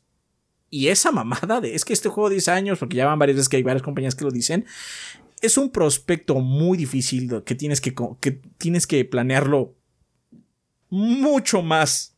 Muy pocos las cumplen. Muy pocos, y muy pocos las cumplen. Mm. Muy pocas las cumplen, no lo planean para 10 años. No es tan fácil. ¿Por qué? Porque la gente, la gente hace código horrible. ¿Por qué? Porque, porque hay poco tiempo. No es porque ellos quieran hacer código horrible, no es eso. Tiempo. Hacer código perfectamente delineado y perfectamente calado y que todos los del equipo sepan qué mierda se está pasando en el código, eso toma mucho tiempo. Mucho tiempo. No, y aparte, otra cosa que ocurre es que el tiempo de desarrollo es muy grande. De hecho, estaba diciendo Schreier hace poquito en un tweet que decía que si un proyecto empezara a AAA el día de hoy, ya básicamente tendrías que estarlo planeando para el PlayStation 6, no para PlayStation 5 ni siquiera. No alcanzaría. Sí, claro, cuatro años. es que los juegos duran cuatro años en desarrollo. Bueno, los AAA, hoy estamos hablando de juegos de alta envergadura que la mayoría del público se emociona, ¿no? No estamos hablando de juegos indies. Entonces está hablando, no sé qué, el de juegos full, full, full, ¿no? Grandotes grandotes. Vale, pues ahí lo tienes, Orines, son nuestras opiniones al respecto. Muchas gracias por la pregunta. Nos escribe también José Manuel Salazar, 3910 de YouTube, que dice: Hola goritos, sé que la marca de la casa es que los tres jueguen algo para poder dar una reseña grande. Eso lleva tiempo y con ello que tal vez ese video salga algo de tiempo después que salió y el resto de reseñas de otros canales. Existen diversos motivos, como que el juego no les llegó o llegó muy cercano a la fecha y estuvo muy largo, etc. Mi pregunta es, ¿se han planteado dividirse y sacar reseña de juegos muy esperados con intención de sacarla a tiempo? Con ello la manera en la que la gente consume el contenido por oleadas ayudaría a traer más eh, personas al canal. Em, o sea, eso ya lo hacemos en teoría eh, con la situación esta de las mini reseñas. No podemos hacer todas las reseñas grandes porque ocupan mucho tiempo esta semana solo salieron dos reseñas grandes porque fue lo único que nos dio tiempo de hacer. Planear esos guiones y que se nos ocurra el, chiste y, o sea, toma tiempo. El aspecto creativo no sale en automático, no es una situación de que sale mágicamente cuando estás escribiendo en el papel. Si de por sí escribir tus ideas con respecto a tu opinión de un título lleva tiempo, es un trabajo largo, imagínate hacer eso pero a huevo hacerlo o tratar de hacerlo gracioso. Entonces ahí le metes una capa todavía más de complejidad que eh, es un poquito difícil realmente de, cumplir. No podríamos hacerlo y simplemente llegaríamos a un punto en el que tendríamos que hacer todas las reseñas como minis. ¿ah? Entonces, si no queremos hacer eso, ¿qué hacemos las minis? ¿Sabes qué? De hecho, estamos platicando en la semana, oye, tú te puedes encargar este título, hay que hacer este previo que va a llegar, va a salir este juego en esta semana, tú te puedes encargar, sí. ¿Sabes qué? Esto sí. Esos juegos van a ser minis, o esos juegos van a ser impresiones nada más. Reseñas grandes, platicamos, ah, mira, usted nos llama la atención, no sabemos que este juego va a ser muy popular, entonces vamos a enfocarnos en este título. ¿Que lo pudimos conseguir antes? Ah, qué padre, va a salir el día de lanzamiento o antes, como Forspoken y como Dead Space. Esta semana cumplimos con días de lanzamiento de dos juegos. Quizás no embargo, pudimos haber sacado un día antes ambas reseñas, Pero bueno, por tiempo, por carga de trabajo, por lo complicado de hacer el guion, por errores que luego ocurren con los softwares de edición, ni modo, se tuvo que salir hasta el día del lanzamiento, pero salió el día del lanzamiento. ¿ah? Entonces, sí se puede lograr algunas veces, pero no podemos hacerlo todo el tiempo. Porque No, nosotros hacemos todo. Guión, Sí. grabación, edición. Edición. Entonces, no se puede. Además de que Pero- me llegó Fire Emblem Engage el día del lanzamiento. No puedo acabar el juego, grabar, editar y que salga el mismo día. No se puede. No, es Entonces, imposible. sí. pues, da- Nada más no lloras para acabar el juego. Sí. Sí. Nada más eso, ¿no? Hay situaciones en que Mm. sí, simplemente es imposible. A veces dependemos mucho de la situación que podemos conseguir. Que la gente de EA dijo, ah, y tienen, tienen una semana para jugar este título. El Dead Space no es un juego muy largo, se puede hacer, ¿no? Qué chingón. Ujú. Eh, Forspoken, tuvimos mucho más tiempo para jugarlo. De hecho, tuvimos bastante tiempo para jugar por Forspoken, que es un juego un poquito más largo. Entonces, ah, qué padre, se pudo cumplir con el embargo. Entonces, cuando tenemos esas situaciones, se hace mucho el esfuerzo, particularmente en títulos grandes. Es lo que platicamos, por ejemplo, con lo de Zelda. Zelda nos encantaría poder darles el reseña el día uno, banda, pero no podemos por las circunstancias de conseguir el juego.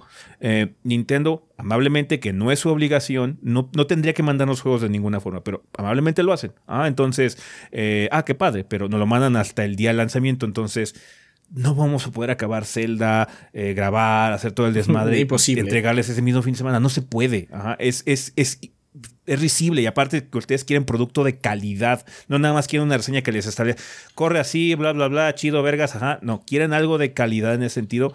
Y cuando se puede, se les da. A veces no se puede porque la cosa creativa no le puedes pegar al gorro todas las veces, ¿no? Pero a veces simplemente tenemos el mojo prendido, bla, bla, y sale una pinche reseña como la de Dead Space, ¿no? Que se nos ocurrieron varias cosas. Entonces, sí, el aspecto creativo no tiene palabra en ese sentido. No puedes confiar en que siempre vas a estar en el mood correcto, que se te va a ocurrir la broma y todo eso. Entonces, es un proceso complicado. Eh, no podemos tratar de establecer eso porque nuestro proyecto no es como simplemente sacar la reseña y ya. También tenemos que tener el factor entretenimiento ahí metido. No, Entonces, es un poquito diferente. Todavía continúa el comentario. Es que hay otras cosas en el comentario que también no, no cuajan por otras cosas. Pues, Si quieres, sigamos. Si quieres, leemos el, el- el- el- el comentario que dice, a todos nos gustan sus reseñas, pero se ha notado que el canal creció cuando tuvieron la oportunidad de sacar la reseña en tiempo y forma junto al estreno del juego, el Den Ring. Ya saben, mucha gente busca la reseña de dicho juego y tal vez descubren ese canal en esta ráfaga de búsqueda.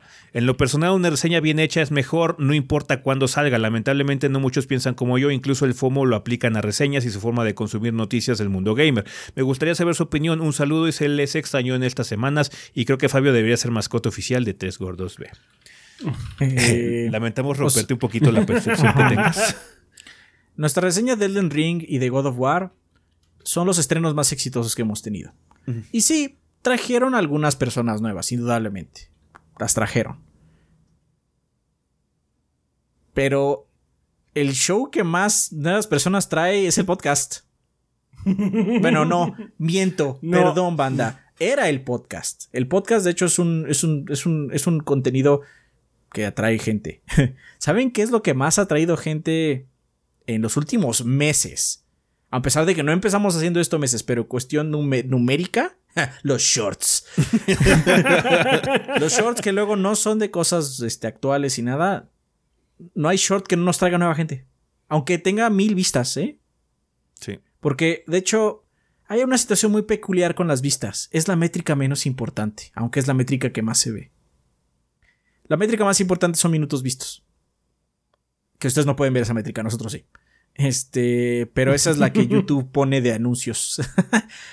y es la que empuja para que la gente vea tu contenido. Mucha gente ve minutos de tu, muchos minutos de tu canal. Empujémoslo un poco más. Pero aparte, obviamente, lo que ellos quieren shorts. Y entonces, si pones shorts, YouTube empuja tu canal también, ¿no? En estos últimos dos meses, yo creo que estamos haciendo ya shorts, ¿no? Desde inicios de diciembre, ya casi se acaba enero. Entonces, casi dos meses de shorts. Con esos dos meses de shorts hemos conseguido muchas más nuevas personas que un Elden Ring o un God of War Ragnarok. ¿Triste la situación? Quizás. Yo no. Ajá, yo, yo no, yo no controlo eso. Me encantó Elden Ring jugarlo previo. Lo volvería a hacer 10 de 10. Ajá. Pero lamentablemente las cosas que son, eh, vamos a decir, como obvias, la respuesta obvia es saca puro contenido de, de, ¿cómo se llama? De variedad que esté de moda en el momento. tiene dos problemas. Uno es que te quemas rapidísimo si sigues esa tendencia por años. Por eso mucha gente saca estos videos de estoy, necesito tomarme un tiempo, necesito, necesito separarme de YouTube un tiempo. Te quemas, te quemas, es horrible. Y número dos, aún así el algoritmo no le puedes caer bien y ya valiste, ya valiste. Nosotros nos rehusamos a hacer algunas cosas en YouTube, como los shorts, y de hecho nos castigó mucho porque sí, tuvimos nuestro super pico en, en Elden, ¿no? Ah, estuvo súper padre. Y después otra vez bajó. Porque no estábamos jugando el juego de YouTube. No importando que haya salido Elden o no. Porque también sacamos algunas minis, salieron en día de lanzamiento. Y les fue bien. Pero después ya no. Entonces sí. Este. Entiendo la, la, lo que estás diciendo es, es, una, es un consejo, voy a decir, obvio. Ajá. Es un consejo que si sumas 2 más 2 es 4. Pero lamentablemente en el mundo de YouTube no, no funciona así. YouTube hace las cosas de una forma y luego no tiene sentido. Nuestro short más exitoso ahorita es uno de Star Wars. ¿Por qué es ese más exitoso que otros? Supongo que es porque Star Wars es un tema muy exitoso. Pero no hay razón para que no sea otro. Ese es el que está decidiendo empujar. No sé cuál es la razón, debe haber muchas. Pero aún así, em, los, los podcasts antes de esto eran los que llamaban más la atención. Y a veces eran de temas, pues, eh. O sea, no era del tema de actualidad, era nada más de, pues vamos a hablar de este tema. Sí. Y sí, o sea, nosotros siempre vamos a abogar para tratar de conseguir una, una copia antes y vamos a tratar de sacarlo el contenido lo más cercano a la fecha de salida y vamos a seguir aceptando los previos que nos manden. Ay, ¿quieren jugar este juego antes para que su comunidad lo conozca? Claro que sí, ¿no? Porque lo que a nosotros nos gusta es reseñar juegos. Es más, ni siquiera decir es que esta consola es mejor que otra. Eso no nos gusta, no nos interesa. Lo que nos gusta a nosotros es jugar juegos y decirles, este juego está chingón, este juego está malo. Ajá. O, o lo que venga en medio, la gran gama de grises que hay entre esos dos este, estas dos aseveraciones, ¿no? Sí. Nos gusta jugar mucho y nos gusta decirles, este juego está bueno. Por eso nuestras pinches recomendaciones del final de año siempre son como más de 20 juegos. Nosotros no somos esos canales que dicen, este juego estuvo, este año estuvo horrible, solo salieron dos juegos interesantes, bro. ¿Qué jugaste? ¿Qué jugaste? Y pues sí, podríamos seguir muchas tendencias, no lo voy a negar. Hay cosas que podríamos mejorar en ese sentido, pero hay que, hay que tener un balance. O sea, es que podríamos, jugar, podríamos jugar el juego de YouTube. Si quisiéramos nada más ser exitosos, podríamos jugar el juego de YouTube. Pero una cosa es ser exitoso y una cosa es ser el proyecto que tú quieres hacer. Ajá. Por eso existen luego opciones de monetización como Patreon, para que algo que quizás YouTube como algoritmo no respete, no le importe, no le interese promocionar, pero sí existe un público allá afuera. Y con el éxito que hemos tenido con Patreon, que ya tenemos a dos gordos bastados trabajando full time en este, en este momento, nos da a entender que sí hay gente interesada todavía en este producto, en el producto de queremos reseñas largas, que sean medio estúpidas, queremos información sobre juegos, bla, con este podcast, bla, bla, Sí hay un público para, esta, eh, para estos gustos, para estas sensibilidades que no es lo que esté promocionando YouTube ahorita, que no es lo que esté más de moda con el público general, es otra cosa. Tío, podríamos tratar de hacerlo. Que tuviéramos éxito o no en seguir la moda, quién sabe, también sería jugarlo. Pero nosotros no queremos hacer eso. Incluso cuando entramos con el short, discutimos sobre qué tipo de shorts queríamos hacer. Sería muy fácil hacer contenido basura y hacer miles de shorts a la semana para ver qué pega y ta, ta, ta. Podríamos hacer eso muy relativamente sencillo.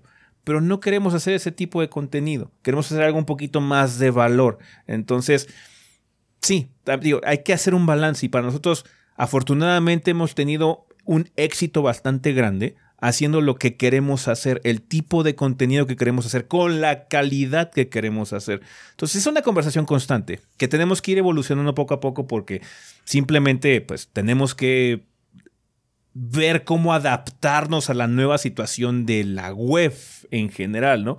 Por eso también dicen, ¿sabes que Ya tenemos que hacer shorts. Si YouTube se va a enfocar mucho en esto de los shorts, tenemos que entrar de alguna forma. Vamos a ver cómo podemos adaptar nuestras sensibilidades, nuestro deseo de hacer contenido a este nuevo formato. Y ya empezamos a hacerle, que va a ir evolucionando también con el tiempo, banda, que vamos a modificarlo y quizás luego hacer cosas distintas o lo que sea. Sí, pero pues bueno, también tenemos que adaptarnos, pero aún así tenemos que tener el cuidado suficiente como para seguir respetando el tipo de proyecto que queremos hacer. No queremos echar a la basura todo el tiempo que hemos hecho o cambiarlo simplemente porque queremos seguir una tendencia. Sería muy fácil, les decimos, simplemente abandonar todo lo que hacemos y dedicarnos a Twitch o a streamear nada más, porque eso es lo que da más dinero, quizás, ¿no? Entonces, pero no es lo que queremos hacer.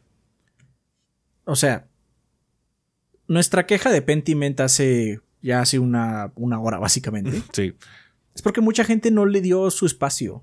¿Por qué? Porque no tiene, no tiene super gráficos, no tiene el presupuesto más alto. No tiene shooty shooty. No, deja eso, porque hay juegos que no son de disparo, que son muy famosos, ajá, pero que no se sienten como la experiencia triple A. La neta, ¿qué importa? A nosotros nos gusta el juego porque está bueno, tiene ideas interesantes. Y bueno, pues lamentablemente creo que la mini de Ezequiel no tiene muchas vistas, pero no importa. El mensaje salió. Y eso también salió en día de embargo. Ese, de hecho, salió en día de embargo. También, también, como a dos Falls también salió en día de embargo. Ajá. Este. Aún así, cuando alguien llega y dice, es que jugué este, Pentiment por, por ustedes, qué bueno. Qué bueno que le diste una oportunidad. De hecho, hace poquito alguien en Twitter nos dijo, oigan, gordos, les fallé. Eh, jugué Disco Elysium y no me gustó. Y yo le contesté, no importa si no te gustó, qué bueno que le diste una oportunidad a algo nuevo. Ajá, porque si no, llega la gente que dice, es que no hay ningún juego porque no ha salido Gears, así como... ¿De qué estás hablando? ¿De qué estás hablando, no? O sea, si dices, no ha salido un juego que me guste, ah, bueno, ya es muy diferente, ¿no? Quizás deberías expandir tus horizontes, ¿no? Pero bueno, eso ya es muy personal. Pero decir, decir sin ningún tipo de ironía, no ha salido ningún, ningún, ningún nuevo juego. No mames. A nosotros nos gusta eso, nos gustan los juegos. Disfrutamos mucho no solo jugarlos, sino que compartirlos entre nosotros. La, la razón por las que reseñas los jugamos los tres es porque también compartimos nuestra experiencia de cómo lo jugamos de qué pasó, qué nos pasó a cada uno. Por eso en, el video de Dead Space dice, ¿saben qué? Al final en mi, en mi archivo, eh, por cierto, le pasó a Ezequiel. Sí, fue este, eh, en mi archivo no podía acabar el juego. y a ustedes pasó algo así, no, a mí no me pasó nada de eso, ¿no? Entonces, no, pues, no, yo sí, sin broncas. Eh, para nosotros también parte de gaming, parte de jugar, es eso para nosotros. Quizás para algunas generaciones no, porque ya todo lo juegan en línea, no sé, pero para mí jugar también, afortunadamente, es compartirlo con mis amigos. Los están viendo en cámara. Entonces los comparto con ellos. Ajá. Y pues salen también cosas como Forspoken. O sea, Forspoken está bastante intensa también la reseña. Obviamente se poco por Dead Space, porque Dead Space, o sea, tiene un lugar muy especial. Pero Forspoken también fue catártico, así como, ¿qué pedo en este juego? ¿Qué es esto? Ajá. también eso nos quitaría parte de lo que hacemos, como tú mencionas, pues que, lo juegue uno y hagan el guion, ¿no? Pero quitaría eso, ¿no? Tenemos que medir no podemos hacer, No podemos hacer reseñas grandes. O sea, para eso existen las minis. Las minis son una buena solución que, digo, no es que sí es, es más fácil, pero no deja de ser complicado. O sea, sentarte a hacer el guion, bla, bla, bla, es complicado, pero no, no, tiene esa capa adicional de tratar de meter las pendejadas o el humor de los gordos, que es más tardado.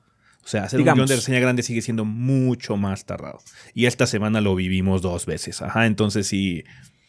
No se podría. O sea, no podríamos hacer una reseña grande del siguiente juego que voy a hacer mini. No se puede. Ajá, tampoco. Entonces, digamos. Aún así, no quiero que sientas que es un regaño ni nada. Te digo, tu solución es como muy obvia. Dos más dos es cuatro. Ajá, lo entendemos. Pero lamentablemente la realidad y cómo funciona YouTube no es tan obvio. Tú no ves lo que nosotros vemos en nuestro sistema de backend que te da YouTube, te dice mm. los números y de dónde llegan. Yo sé, así como este video a YouTube no le gustó, no lo va a promocionar, no, no va a llegarle a nadie. Ajá, es muy obvio, lo ves en la gráfica. Es más, no solo ves en la gráfica, YouTube te regaña. Este video tiene 68% menos de efectividad.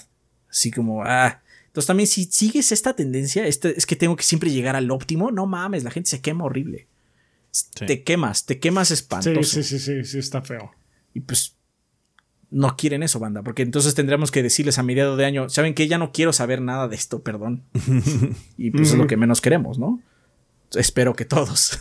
sí. Sí, sí, sí.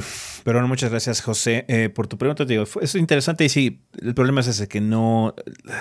YouTube no sigue ya la lógica obvia. Ajá. Eh, YouTube tiene su propia lógica y hay que saber maniobrarla. Y el problema es que también la cambia constantemente. Entonces... Es más, hay canales de habla hispana que sacaron reseña día uno tanto de Elden como de God of War.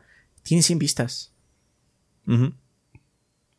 Tampoco es que sea un éxito garantizado sacar día uno las cosas. Ya. Sí, se tienen que alinear bastantes situaciones para que Mm. eh, tengas éxito. En este, en- ya, sea, ya, ya ta- ya tanta gente hace YouTube eh, el día de hoy que es muy difícil ser exitoso. Necesitas tener mucho carisma o jugar el juego muy bien de YouTube y sacrificar muchas cosas de paso eh, o realmente que sea tu... que, que se alinee muy bien contigo como persona o como creador de contenido, ¿no? Sí. Pues bueno, Sí, muchas... pues, Vamos a seguir tirando piedras al estanque a ver qué pasa. Sí, y no, bueno, pues, va a haber hecho, más shorts. Pues estamos haciendo los Créanos, shorts. Los créanos. shorts están teniendo bastante éxito eh, en ese sentido. Están atrayendo muchos ojos nuevos al canal. Entonces, pues bienvenido a toda la gente que esté viendo un podcast por primera vez. Muchas gracias. Diga, díganos en los comentarios Sí, si alguien está viendo short. un podcast por primera vez, estará interesante ver si si, si animaron a ver este show también, aparte de las otras cosas que hacemos. ¿no? Sí. Pero bueno, muchas gracias, banda, por sus preguntas. Ojalá podamos contar con ellas para la siguiente ocasión. Ya saben, déjalas aquí abajito en forma de comentario. Solo coloquen la palabra pregunta al inicio para que sepamos que viene esta sección. ¿Va que va? Vale, pues banda, vamos a terminar ya este desmadre. Así que a despedidas.